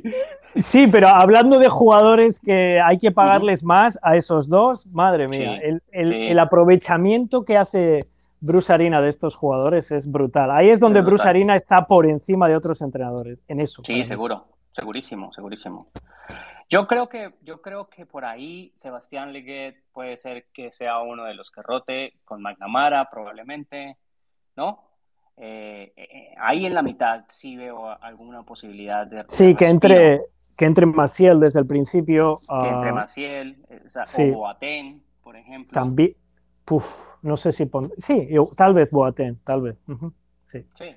Y entonces ahí sí. ahí sí tenemos un poquito de rotación porque, porque New England ah, bueno, no New England. Al final del día, ninguno de los equipos de MLS, por más que tengan el marcador que tengan en la Liga de Campeones, de CONCACAF pueden ir a pensar que está resuelta la llave. Ninguno. Entonces, ¿no? Eh, creo que hay que ahorrarse un poquito de, pólvora.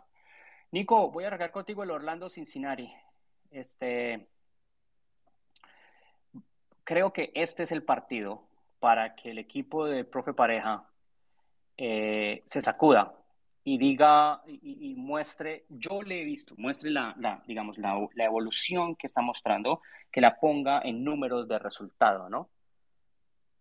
Sí, claro que sí, pero antes de eso sí voy a dar simplemente lo siguiente, yo sigo, voy a ver ese partido de, del Revolution simplemente para ver si ya se le van a caer las llantas a Poster, porque e, ese man en algún momento con ese diamante en el medio se le tienen que caer las, las llantas del cansancio y creo que va a ser contra Real Salt Lake, así que pilas ahí con eso.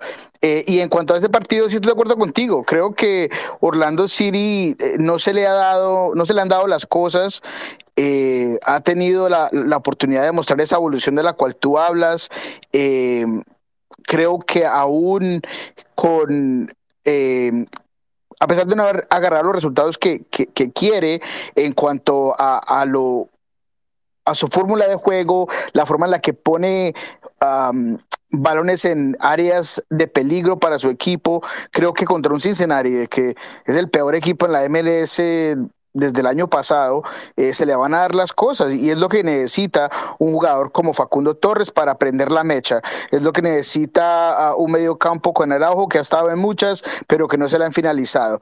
Eh, es lo que necesita alguien como Alexander Pato, de que todavía yo no lo compro, pero que las, las debe poner a guardar en este partido. Entonces, creo que sí, estás en lo cierto, un partido perfecto para que inicie lo que se podría dar de este equipo de Orlando.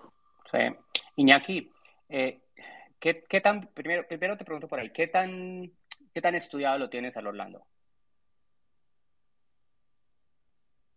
Pues, eh, pues me he visto los los dos partidos de temporada, supongo, y, lo que y, lo que pude y lo que pude ver del año pasado, pero prefiero ir con Slate con, nueva hoja de, 2022. Bueno, porque mi pregunta mi pregunta es eh, ¿qué crees tú? ¿Cuáles son las diferencias de lo que a este Orlando eh, que, que es otro de esos equipos que sabemos a lo que juega?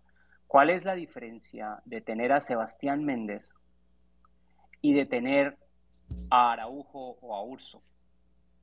¿Y cuál, preferirías tú, por ejemplo, si tú fueras Oscar, para que esté Méndez en el terreno de juego?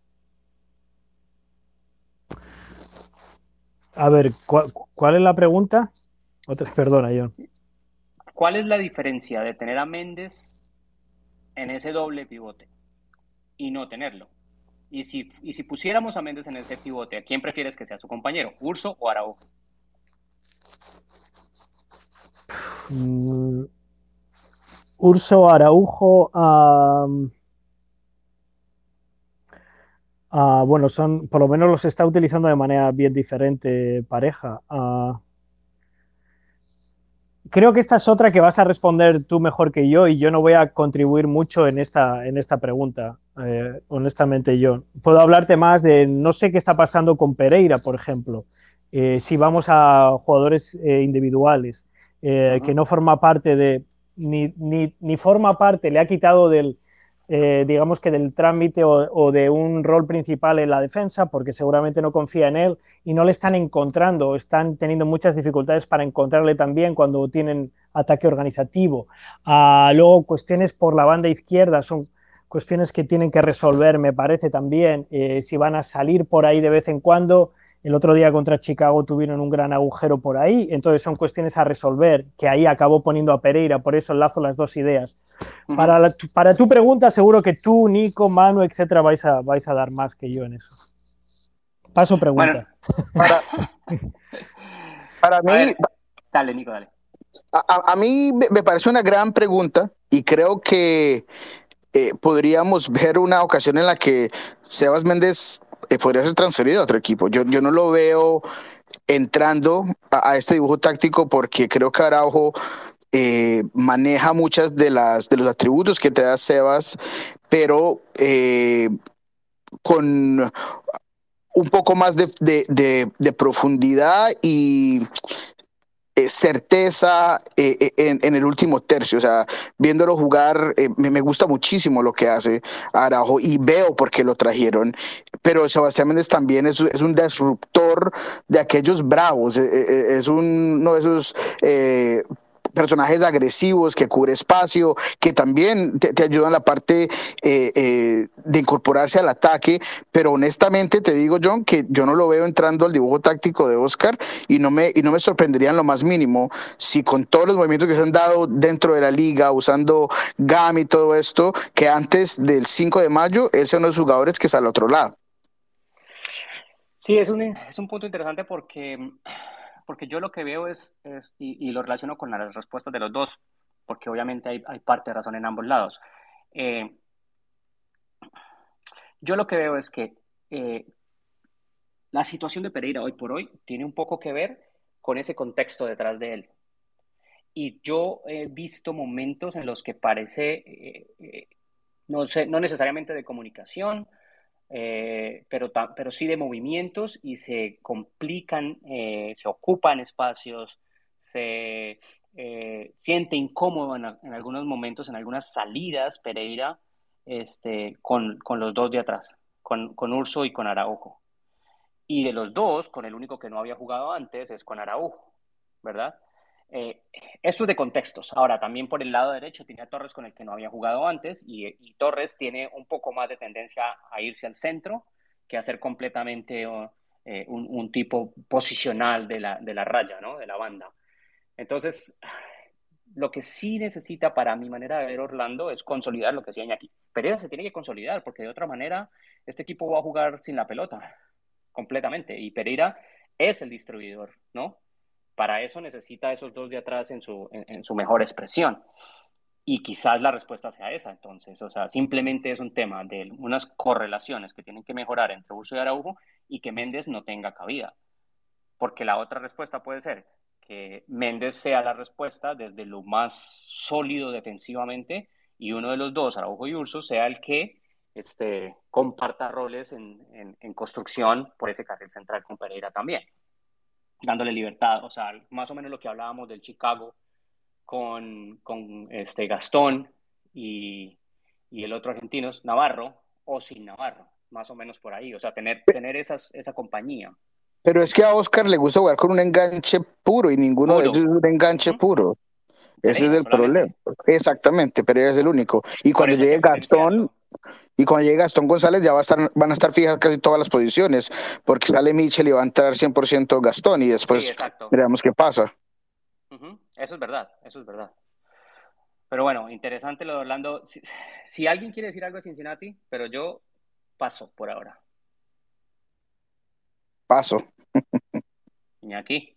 Oye, eh, ¿qué es Orlando Cincinnati? Correcto. Sí, ¿no? este, pues, bueno, eh, Cincinnati eh, tampoco tiene un, un, plantel para volverse loco, pero para mí no ha hecho tan mal las cosas en, en estos dos partidos. Así que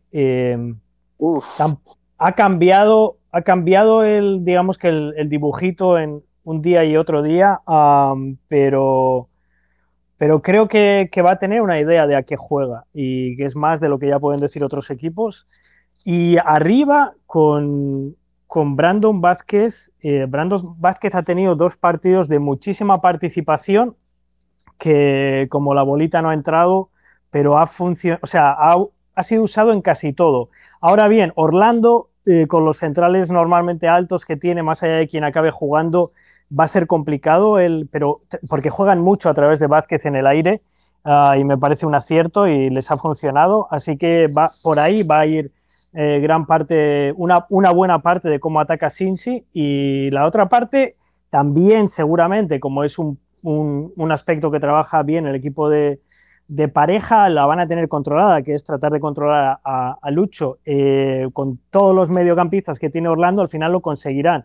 Eh, y seguramente que lo acabará ganando Orlando y todas estas cosas, pero Cincinnati para mí ha hecho las cosas bien eh, dentro de lo que tienen y dentro de los recursos que tienen ahora mismo y desde luego yo lo he visto con mucho, con mucho más interés que a otros equipos en estos dos partidos. Así que bueno, es, un buen día para que el Orlando City de pareja despliegue, como decías John al principio, algo de lo que ha venido trabajando y también creo que para lo, que decías, que se sacudan un poquito, ojalá que el malestar por el partido de Chicago, en el cual para mí eh, no mostraron prácticamente nada.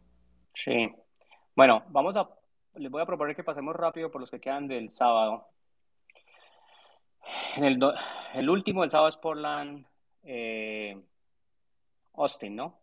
y nos quedan los del domingo.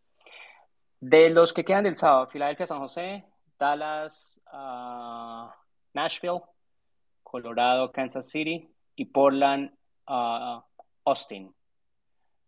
¿Cuál de esos, uh, Manu, te llama más la atención? ¿Y por qué, evidentemente? El de Austin, por, el, por cómo está yendo, también es un equipo que he visto solo un partido, quiero verlo más. Pero es en Portland el de Austin. Sí, es en Portland. Es en Portland. Pues mejor, me lo, mejor me lo pones. Yo ese es el que mejor.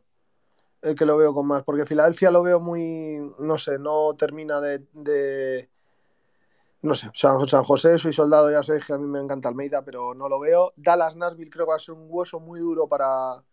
Para, para, para Nico. Colorado Sporting Kansas City puede ser, puede ser también muy interesante, la verdad. Eh, tiene buena pinta ese. Y yo me quedo con Portland Atlanta por el, por el momento en el que están ambos, por eso, por esa diferencialidad, por ese Portland que se está viendo diferente de Sabarese y por cómo llega, por cómo llega Austin. Eh, Iñaki, ¿te interesa algún otro o te hago una pregunta de ese Portland Austin? ¿Qué prefieres? ¿Que hablemos de otro o, que me hagas la pregunta? No, vamos, vamos a hablar, vamos, yo te voy a hacer la pregunta, pero si quieres, ah, si quieres mencionar otro que te llama más mejor, atención que ese mejor hazme la pregunta primero y luego si nos enrollamos o me enrollo ya pasamos, ¿no? Porque si no, me da miedo. Venga, dale con la pregunta, John. ¿Por fin tiene rival Austin este año? ¿Por fin tiene? Perdón. Rival. por fin va a jugar contra un rival de verdad. Ah, Inter Miami, Cincy. Bueno, he dicho que Cincy, Cincy le dio, le dio guerra. Cincy le dio guerra, lo que pasa es que no, no marcó goles y, y bueno, pues nos fuimos con lo que fue. Pero, um, eh, hombre, es un rival muy diferente. Es un rival muy diferente. Más que todo, eh, la manera en la que juega Timbers no tiene nada que ver con la manera en la que juega. Bueno, exagerando, con la manera en la que juega desde mi punto de vista eh, Austin FC. Y lo de Inter Miami es, eh, pues eso, un partido que el rival lo juega de dos maneras diferentes, pero que está siempre por delante. So, yes, es el primer partido complejo, complicado y contra un rival diferente que va a enfrentar Austin FC en toda la temporada. Sí, ahora, ahora me toca hacerte otra pregunta, porque ¿cómo le explica uno a la persona de a pie que Cincinnati le dio guerra a Austin y Austin le metió cinco? Eh, pues bueno, eh, pero que es que, vamos a ver, eh, no sé, alguno dirá, mira, mírate el XG goals o algo así. Pues bueno, otro le dirá, mira, mírate los highlights y ves como Brandon Vázquez estuvo delante de la si- portería si- si a la- si a dos la de veces. del goals, No, pero ahora, ahora los, los podemos tirar porque esa información ya está. Como ahora en, en los, en los partidos hay algunos comentaristas y algunos play-by-play que van directamente muy rápidamente al XG, ¿no? Dicen, el resultado es este, pero el XG es tal y tal. Ahora, curioso. Sin, sin- sin entender lo que es, ¿no? El XG, pero lo usa. Sí, y al final, pues bueno, pues es una referencia más. Mira, Claro. eh, Cincinnati, eh, lo, más, lo más fácil para decir es que el front three, los tres de delante, aun Mm. cuando un día cambió, eh, el segundo día jugó Baggi, el primer día jugó un jugador que más Karnovich o más Karnavich o algo así, eh, con, con Lucho Acosta, ese- eh, esos tres de adelante son peligrosos, eh, porque Lucho genera ocasiones para cualquiera. Y, y luego Cincinnati, lo que pasa que el primer día eh, sufrió bastante defensivamente. Y lo que ocurre es que Austin FC, y eso ya lo estará trabajando todas las semanas a Varese, a balón parado es un equipo difícil. Y va a ser difícil también para, para Timbers. Así que, y eso le hace buen equipo. Si eres un equipo que es capaz de sacar goles a balón parado, tienes mucho ganado. Y Austin FC ha tenido gol de a balón parado o gol de segunda jugada de balón parado y por ahí ha sacado mucha ventaja. A Lo que los, dos los partidos los ha puesto en franca ventaja en el minuto 20, así se juega mucho más fácil a fútbol. Lo que tiene Portland en, en ese tema de la pelota parada es que esos dos centrales que tiene son dos torres impresionantes. Y eso que no son sus centrales titulares.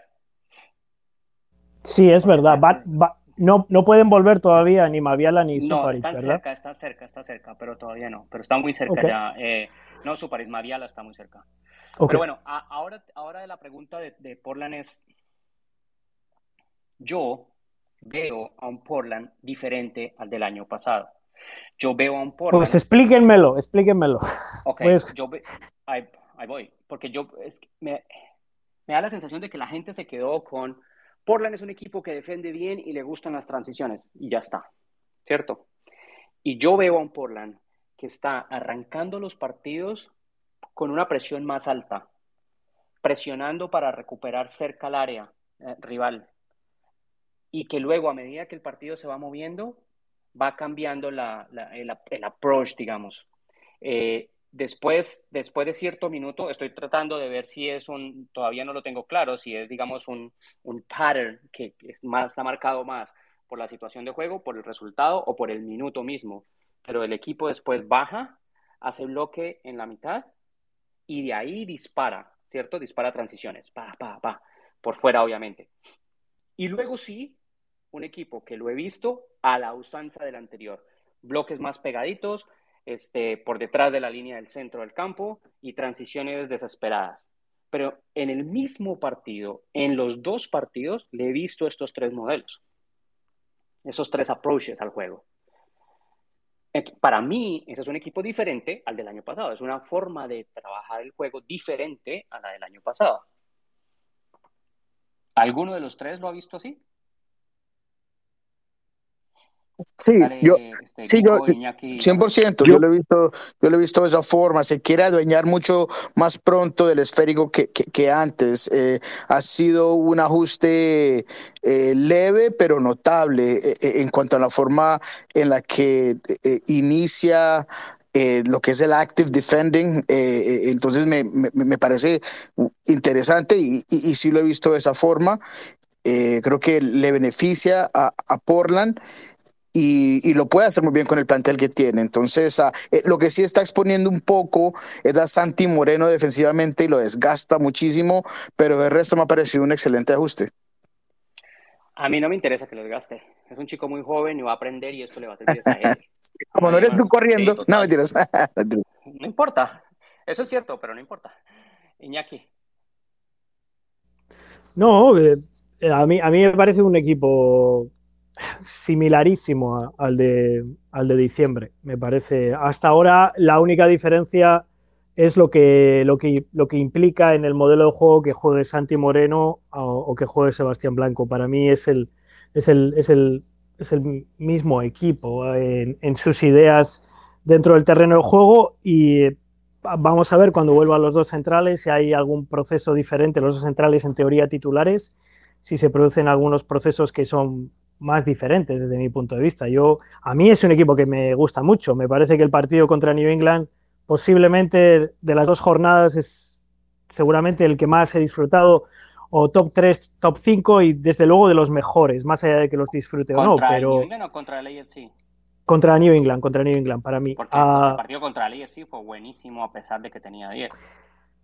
Sí, sí, sí, fue un partido bueno también porque para mí, porque el AFC jugó para mí mejor partido contra Atlanta y, no, entonces a mí me gusta cómo juega Portland, pero no me parece que jueguen, digamos que han introducido, yo, si a mí me ponen en un examen ahora mismo, eh, desarrolla los cambios que ha producido en su sistema, en su idea de juego Sabarese eh, mm. esta jornada, pues me lo tengo, casi me lo tengo que inventar, lo tengo que hilar muy fino, así que no lo he visto todavía, no tengo que hilar muy, muy fino y tiene que ver con con un par de jugadores que seguramente pueden hacer que presione un poco más alto, con un poquito más de, eh, energía, etcétera, pero en la manera en la que defienden ah, y la manera en la que les juegan también. Es, los equipos rivales les juegan igual, tratando de, ir around y cosas así. O sea, me parece un equipo muy reconocible y, muy parecido y, y, un equipo top de la liga. Bien. Manu, ¿tienes algo de este o saltamos a la lata Charlotte del domingo? Salta, salta. Muy bien. Pues saltemos. Es que no sé si yo en el espacio pasado preguntaba si había que preocuparse por Atlanta United y me saltaron a la, al cuello ustedes. Que no, que papá, que cómo se le ocurre, que etcétera. Pero a mí sí me preocupa. Y ahora se va a encontrar con un equipo que le va a jugar a la pelota con sus dificultades, con lo que quieran, pero que le va a jugar a la pelota. Y, a mí me parece que Atlanta eh, está comprometido porque, porque va a jugar en su casa, porque la gente en Atlanta, cuando el equipo no domina, eh, se lo deja saber en el estadio. Y, y, porque me parece que el rival que tiene enfrente es un rival que va, que va aumentando la llama, que está buscando gasolina, ¿no? Para aumentar esa llama, para un modelo de juego que, cada vez lo tienen más claro, en, de nuevo, en medio de las complicaciones, en medio de las dificultades, en medio de lo que, etcétera. Y como hablábamos el otro día, eh, con una necesidad de, del técnico de empezar a tener resultados, de empezar a sentirse que las cosas le pueden ir este, a su manera, que, más allá de disfrutar también empieza a ganar porque no se va a, dar mucho tiempo para estar perdiendo cosas y, que quiere mantener ese hype, esa intensidad de la gente en ellos mismos. Eh, aparte, sumémosle que las ciudades, las ciudades están cerca, en lo que tiene que ver con el país, están muy cerca. Eh, y que fácilmente podría llegar a convertirse en, una, en, un, este, en un clásico, ¿no? Eh, yo no sé si están de acuerdo conmigo, eh, Manu, y luego Iñaki hablamos un poco más del juego, pero Manu, ¿qué dices? Eh, yo a lo último que has dicho de la rivalidad, no sé si terminará, porque es que a mi rivalidades así salcadas de la nada, como por ejemplo pueda ser la de la de Orlando con con Atlanta, creo que es. O, Sí. o- Pero, es, pero, pero Manu, pero esto es, crea- es creada por ellos mismos. O sea, nadie los empujó a que no se quieran. A mí me parece que eso está bien. yo, para mí la rivalidad tiene que ser otra cosa, tiene que llevar una, una concepción geográfica más cercana, o sea, una localía, un- en el caso de Estados Unidos estatal, eh, o algo por historia, como viene siendo la zona de Cascadia incluso, pero a mí algo tan prefab, lo siento, yo lo digo tan prefabricado para buscar, venga, in- se incorpora un equipo MLS, eh, vamos a darle una rivalidad, venga, vosotros, los más No, no, no, no, pero, pero yo te lo estoy diciendo que lo arman ellos. O sea, que es, que es natural en el sentido de que Orlando y Atlanta fueron ellos mismos, fueron sus enfrentamientos, la manera como jugaron, ellos, los mismos jugadores fueron creando eso, nadie más. Sí, no, y, no, aquí, pero que y aquí lo que yo menciono es que las ciudades quedan cerca y que eso puede generar. Pero no no creo que estén vendiendo. Yo estoy de acuerdo contigo en que no. no se creen, que no se arme, ¿no? O sea, yo no lo veo. Yo no lo veo porque para mí la rivalidad es otra. A lo mejor ellos, que ellos quieran tomarlo así, vale, guay. Yo no lo veo. Pero en cuanto a lo que. En cuanto a lo que dices, ya vamos yéndonos al tema futbolístico. Recuerdo lo que dijiste de, de Atlanta y sí que es verdad. Que. oh, perdón. Que se me está entrando tos. Y sí que es verdad que, que dijimos que no, que, que vamos a darle tiempo. Y yo sigo pensando lo mismo. A lo mejor no tanto tiempo como hemos dicho antes, como Houston, pero eh, tiene las piezas, tiene las piezas para dar una mejor versión de ellos. ¿Por qué no la ha estado dando hasta ahora? Bueno, no, yo no lo puedo ser, no lo tengo tan seguro, no lo sé. Pero yo creo que es un equipo que puede dar más de sí y a lo mejor lleva dos semanas que parece que no y mañana cambia cuatro piezas Pineda y el equipo empieza a funcionar porque tiene cosas para hacerlo y en estos días atrás a mí tampoco en estas jornadas atrás a mí tampoco me pareció que estuvo tan mal entonces mm, es el, clic lo que le llaman el clic y encontrar eso que el equipo necesita para volver a ser pues como cuando tomó el- como cuando tomó las riendas de, de Atlanta a mediados finales de la temporada pasada que la verdad que lo hizo bastante bien y lo clasificó a playoff Sí. Eh, le invité a Claudio porque le tengo una pregunta, Claudio, pero déjame que le pregunto primero a Iñaki. ¿Qué es lo que más te ha gustado de este Charlotte de Miguel Ángel? Ah, desde, desde su modelo de juego que lo conocemos, que sabemos lo que le gusta, que sabemos que, que el fútbol de posición es clave para él, que los espacios los distribuye y, los roles los distribuye. ¿Qué es lo que más te ha parecido, eh, sin, sin analizar, digamos, los intérpretes, sino el producto? ¿Qué es lo que más eh, te ha llamado la atención, Iñaki? Hmm, Ahora me pones en, en un pequeño compromiso, además, porque está Claudio ahí, el bueno de Claudio, con el cual he estado interactuando. ¿Y tú qué ah, crees que la iba a hacer gratis? Ya, ya lo sabía. Y, y ha sido muy, muy agradable conmigo. Pero, pero bueno, él, él está en el mismo barco en este caso. A ver, em, Charlotte me dejó dudas, eh, más dudas que, otra cosa en el partido contra Galaxy. ¿Qué es lo que más me ha gustado?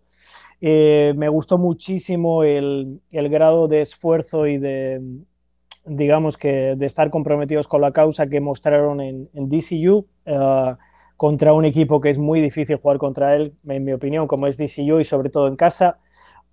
Así que eso está. Eso también ocurrió en el partido contra LA Galaxy, pero me parece que en el partido contra LA Galaxy fueron ampliamente, y tal vez el adverbio es exagerado, superados en, lo que tenía que ver con el, con el juego, sobre todo con el balón. Eh, me gustó, entre comillas, que se ajustó, se cambió. Eh, es difícil cambiar durante el partido, pero se hizo porque era necesario. Y el equipo también, un poquito tipo Inter Miami, eh, me parece que ocupaba mejor los espacios y se enfrentaba mejor a, lo que había que hacer en la segunda parte contra el Galaxy. Así que ha mostrado adaptabilidad y flexibilidad y me gustan algunos de los jugadores que entran en las segundas partes del partido y me pregunto si algunos de ellos tendrán algunos minutos más en el partido contra Atlanta, en el cual, y después de lo que ocurrió contra, contra el LA Galaxy, eh, no sé si, si Charlotte irá por el camino de, realmente necesitamos el balón, porque si no vamos a sufrir mucho eh, después de lo que ocurrió contra Galaxy, o realmente necesitamos defender mejor cuando no tenemos el balón, eh, que es la otra, la otra cosa que han podido estar haciendo esta semana.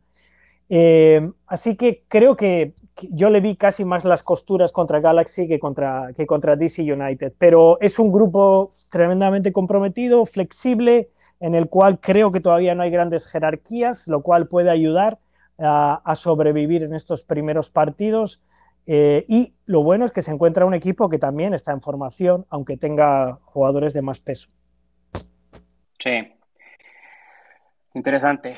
Um, de nuevo, a mí, a mí me ha gustado eh, lo que ha ido haciendo porque yo reconozco las dificultades que tienes, porque yo no esperaba para absolutamente nada un equipo que saliera a brillar desde el primer minuto, porque yo no esperaba que esto fuera un equipo dominante, pero sí que le veo una intención, un trabajo, sé perfectamente que el roster está mal construido, sí que veo jugadores que pueden dar mucho más. Eh, si Jordi Reina definiera mejor, haría muchísimo más para el equipo. Este, el polaco se va a ir ajustando. Eh, Titi Ortiz está como en un agua tibia todavía, pero ha aportado cosas y me parece que con lo que tiene puede navegar e ir creciendo eh, a medida que le pueda ir sumando cosas. Claudio, eh, te, tenías, te tengo esta pregunta y te guardé para, para el final, básicamente, porque tú estás ahí y tú sí que lo tienes claro. Mm, no sé si alcanzaste a ver la pieza de, de Athletic. Sí. Bueno, primero saludos para todos. Eh, antes de contestarte esto, eh, a, Manuel creo que era, lo saludo, no tengo gusto de conocerlo, pero sí se ha transformado en un clásico, ¿no? Yo coincido con él con lo que dice de que los clásicos son otra cosa, vengo de Argentina, donde los clásicos son más de, provincias, en este caso, como decir eh, Rosario Central, New Sol Boy, de otros lugares de, como Gimnasia Grima La Plata, Estudiante de La Plata, bueno, el River Boca pero sí eh, la sensación de la gente de acá es un clásico. Y déjame contarte una anécdota. En 2019, creo, ya no recuerdo los tiempos, pero eh, cuando se anunciaba el club de Charlotte tuve la oportunidad, porque obviamente viviendo acá cuatro horas, eh, tres horas y media manejando, me tocaba ir a, si quería ir fútbol, a ir a ver Atlanta, Atlanta United, fui muchos partidos y uno de esos era un partido de Conca Champions. Terminando el encuentro, lo, fui a entrevistar a Brad Guzan, el arquero, y le dije, bueno, eh, vamos a tener un clásico ahora, ¿qué te parece? Y que la voy a subir en cualquier momento a Twitter. Y me contestó, pero así como, bueno, primero empiecen a jugar ustedes. O sea, así muy sobrado, como que no le gustaba nada la idea.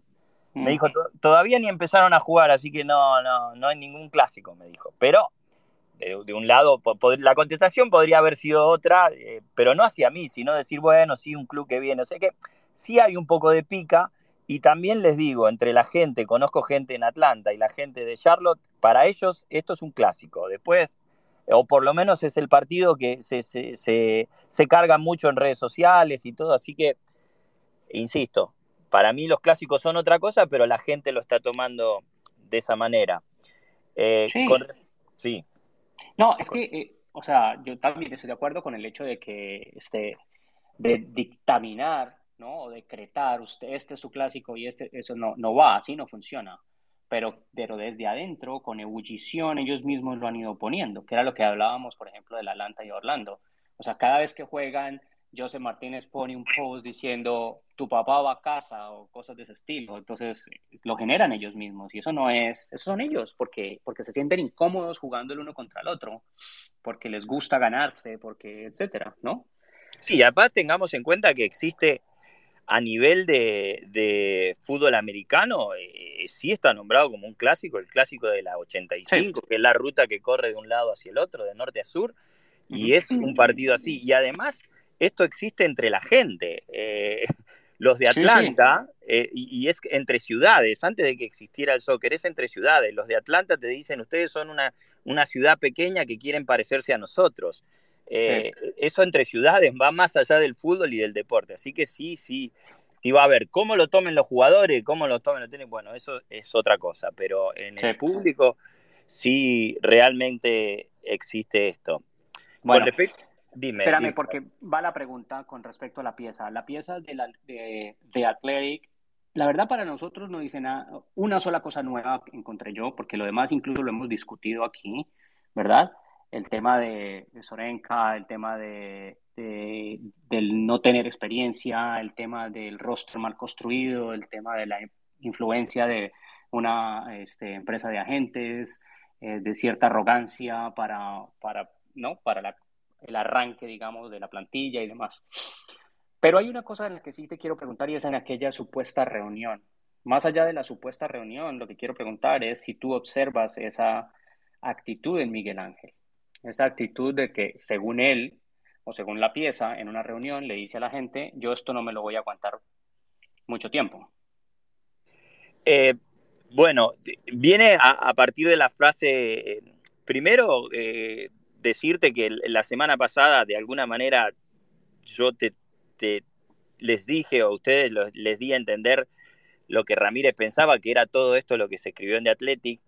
Eh, no quiero ahora eh, cargarme el hecho de que lo sabía todo esto y lo podría haber dicho antes, porque simplemente pensé que no era eh, algo para reventar tan temprano, ahora lo hace de Atleti, pero eran cosas que yo las viví todo el tiempo y, fui crítico de Soran Craneta del primer tiempo y fui crítico del presidente, pero acá el periodismo en general estaba encaminado a ser más que periodismo, mm, digamos, amiguismo del equipo y, todas las cosas eran bien y todo, entonces ahora... Eh, porque viene de Athletic, todos empiezan a, darse cuenta que habían cosas raras. Con respecto a esto, después de la frase de estamos jodidos, que, se, dice que Ramírez habló con los jugadores, yo no te lo puedo confirmar porque, porque no lo sé. Tengo contacto con algunos jugadores eh, personalmente, sobre todo con Guzmán Corujo. Él no me quiso contestar hacia esa pregunta. Mañana seguramente se lo voy a preguntar en conferencia de prensa, pero me imagino, me imagino, eh, esto es solo imaginación, no tengo información, que sí, eh, tendría que haberlo hecho, porque si yo soy un jugador de fútbol de este equipo y entiendo que mi técnico dice estamos jodidos, entiendo que mi técnico dice que necesitamos jugadores de jerarquía, a los jugadores buenos hay que pagarlos. Claro, claro, soy daño colateral.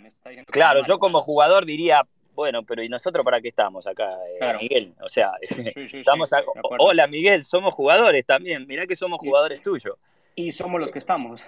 Claro, ah, entonces, más no tenés. Claro, entonces eh, yo imagino que, que, podría haber sucedido esa información, pero también después de esa frase también se dijo que el, club pensaba en echarlo eh, por haber dicho eso. Eh, lo cierto es que lamentablemente esta semana, por ejemplo, hoy pudimos asistir al primer entrenamiento, recuerden que el equipo jugó el sábado, no hubo muchos jugadores, normalmente hay un jugador que, que hace un Zoom para la prensa, casi todos los días, no lo hubo hasta el día de hoy. Eh, o sea, está todo muy hermético. Hoy Miguel Ángel Ramírez mandó rápidamente a sacarnos a todos a los 10 minutos del entrenamiento. Cuando empiezan a pasar esas cosas es porque realmente eh, hay cosas que, que, no quieren que exploten más allá de lo que ya todos sabemos. Entonces, me parece que este ambiente no le va a ayudar al equipo. Esto tiene, en algún momento tiene que explotar, más allá de la nota de Athletic. No hay buena relación entre Ramírez y Craneta, usted no hay que ser muy inteligente. Eh, y bueno, al, final de cuentas lo que pasa, John y compañeros, es que lo que les contaba la vez pasada, eh, Miguel Ángel Ramírez sabe que está su prestigio de por medio.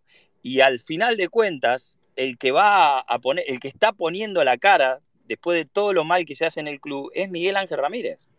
Porque Soran Craneta un hombre que le gusta mucho la prensa, sobre todo la prensa amigable. Mm. Eh, cuando comenzó, eh, estaba, no sé, para lo que sea, él estaba con la prensa, conferencia de prensa, Zoom, con Craneta. Craneta hace cinco meses que no aparece. Eh, cuando hoy tendría que responder por qué, como dijiste la vez pasada, se le escapó la tortuga con Darwin Machís. ¿Por qué quieren traer un jugador lesionado? Eh, y un montón de cosas, y hoy el señor no aparece, y el que tiene que dar la cara en conferencia de prensa es Miguel. Eh, entonces, imagino que, Miguel Ángel Ramírez por eso que está explotando y no sé cómo, cómo se va a manejar esa situación. Si el equipo gana, seguramente todo va a ser diferente. Pero si no, Ramírez tendrá que seguir poniendo la cara y tendrá que seguir justificándose diciendo no tengo jugadores de jerarquía, no han invertido dinero, los buenos jugadores se pagan.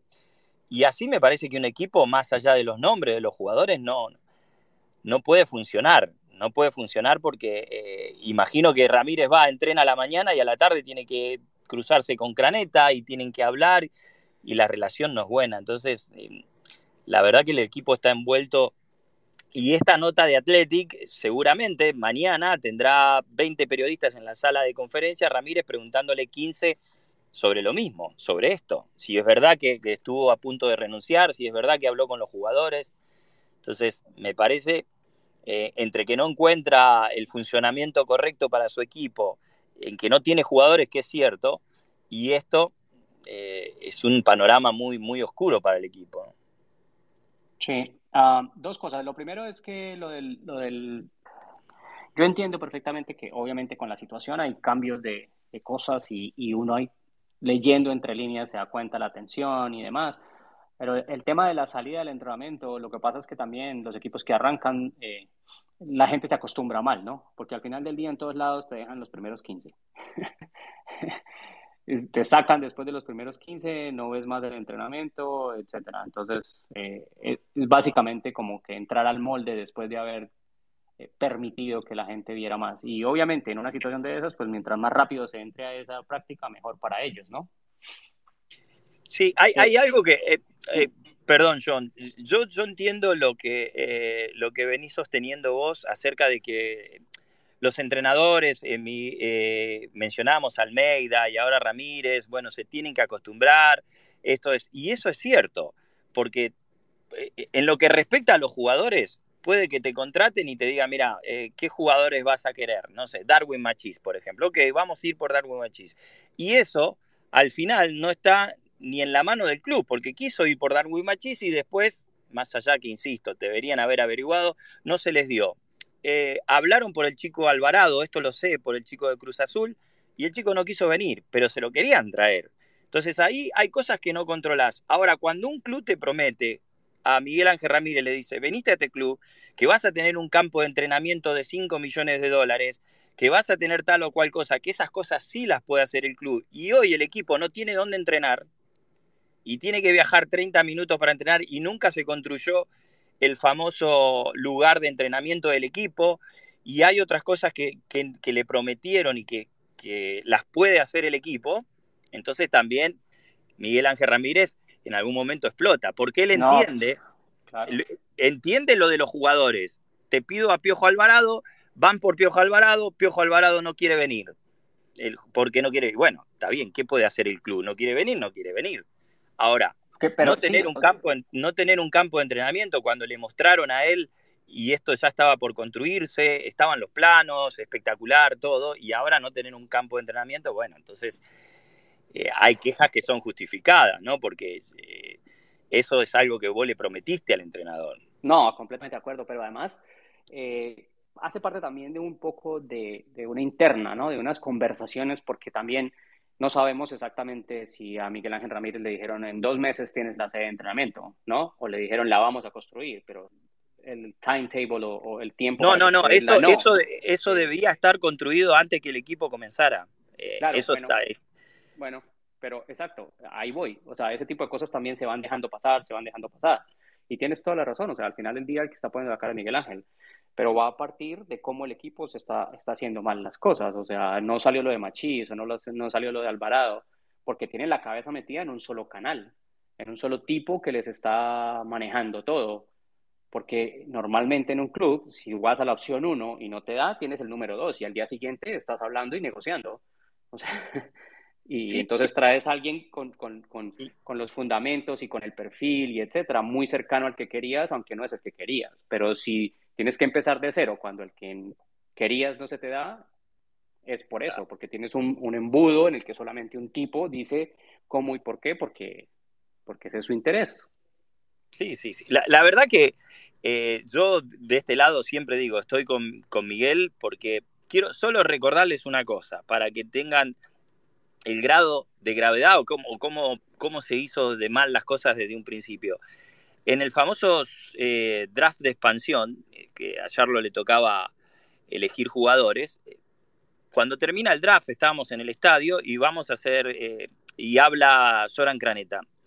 Y Soran Craneta en una de las respuestas dice, la verdad, esto es complicado. Hace dos años que estoy, eh, que se refiere ¿no? a elegir jugador, al GAN, lo que tenés que pagar, todo eso. Hace dos años que estoy a esto y todavía no entiendo las reglas de la MLS. El gerente general del equipo.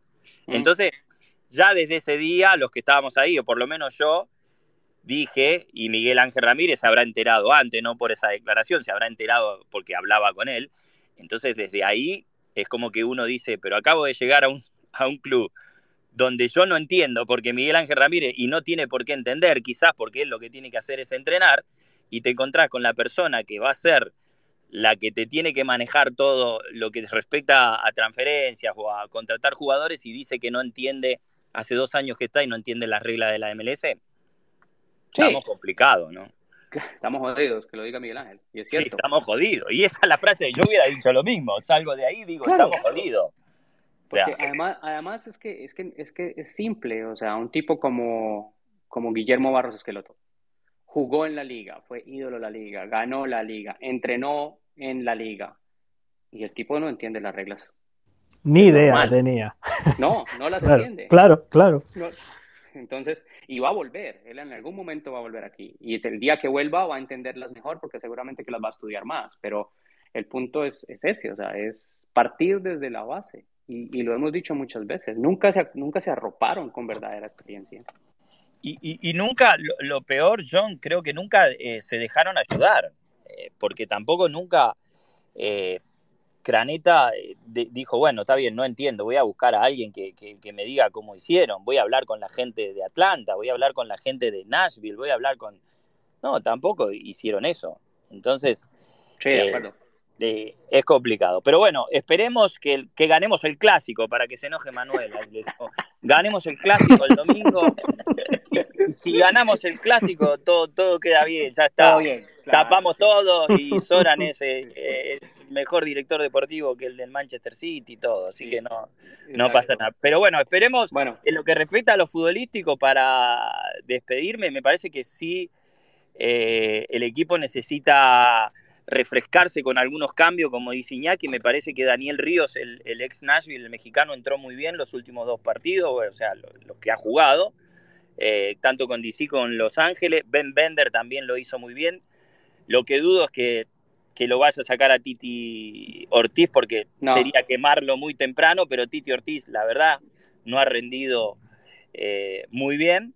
Pero me parece que tiene que refrescar más. La idea nos gusta, como dijo Iñaki, tiene una idea que a mí particularmente me gusta, va mejorándola. Por ejemplo, Kalima, el arquero, antes tenía muchas dudas antes del torneo, en los partidos de preparación, lo está haciendo bien ahora. Eh, pero me parece que el equipo necesita, la idea la tiene, pero necesita refrescarse un poco en nombres, para mí, desde ese punto de vista. Así que les agradezco mucho por la participación y bueno, eh, el lunes hablaremos. Sí, hablamos un montón hoy de, de Charlotte porque son los Gracias a, perdona John, gracias a ti Claudio, gracias a ti. No, no, gracias Iñaki. Y ahora Iñaki, nada más, una interna Iñaki, ahora se entiende por qué está tan complicado el tema de entrenamiento y todo eso, ¿no? Sí, no, no saben ni dónde tengo que ir a, verles entrenar. No, no, no, no, entiendo, Claudio. Gracias. lo, terminan decidiendo cada mañana antes de subirse al bus creo que voy a ir para Atlanta y voy a ver si les veo ahí entrenar igual. No, Si no, yo creo que tenemos que pasar esta semana de Athletic, porque así lo vamos a nombrar, esta semana de Athletic que está complicado, y, después puede ser que, relajen un poco y si ganan, aún mejor. Así que nada, gracias, gracias a todos, saludos para todos. Gracias a ti, Claudio. Gente, ¿algo más se les queda? Yo les, yo les hago un chiquito comentario de MLS antes de irnos, pero si tienen algo, les abro el micrófono. Uh, Iñaki una, Manuel una y nos vamos después. Yo, después, después de lo que ha dicho Claudio y de toda la información que ha dado, creo que poco más puedo decir. Yo ya he disfrutado de los últimos 20 minutos. Iñaki, ¿algo tienes en general, no necesariamente de Charlotte? Eh, no, que, que se viene una gran jornada y que Espero que estemos aquí el lunes, el jueves y cuando quieras tú y yo para hablar de esto. Sobre todo de fútbol, pero bueno, de lo que sea también escucharemos. Vale, bueno, Gracias, John. Mal, mal que bien, este tipo de cosas también que afectan el, el rectángulo, ¿no? Sí, sí, esto sí, esto, esto está bien. Y si lo dice Claudio, mejor. sí, obvio, alguien de adentro. Este, ¿recuerdan que habíamos dicho que Maxi Ruti era importantísimo en, en, Austin y cómo nos encantaría tener un Maxi Ruti en casi todos los equipos? Resulta que el hombre, bueno, resulta Que, el hombre, el hombre, ahora, aparte de todo lo que hace en el terreno de juego, es el encargado del asado. Ah, sí, he visto la foto. bueno. si le faltaba algo, ahora les cocina. Hágame el favor. He visto la foto, sí. bueno, nos vamos. Un, abrazo a todos. A ti, a, todos. Cuídense. Gracias.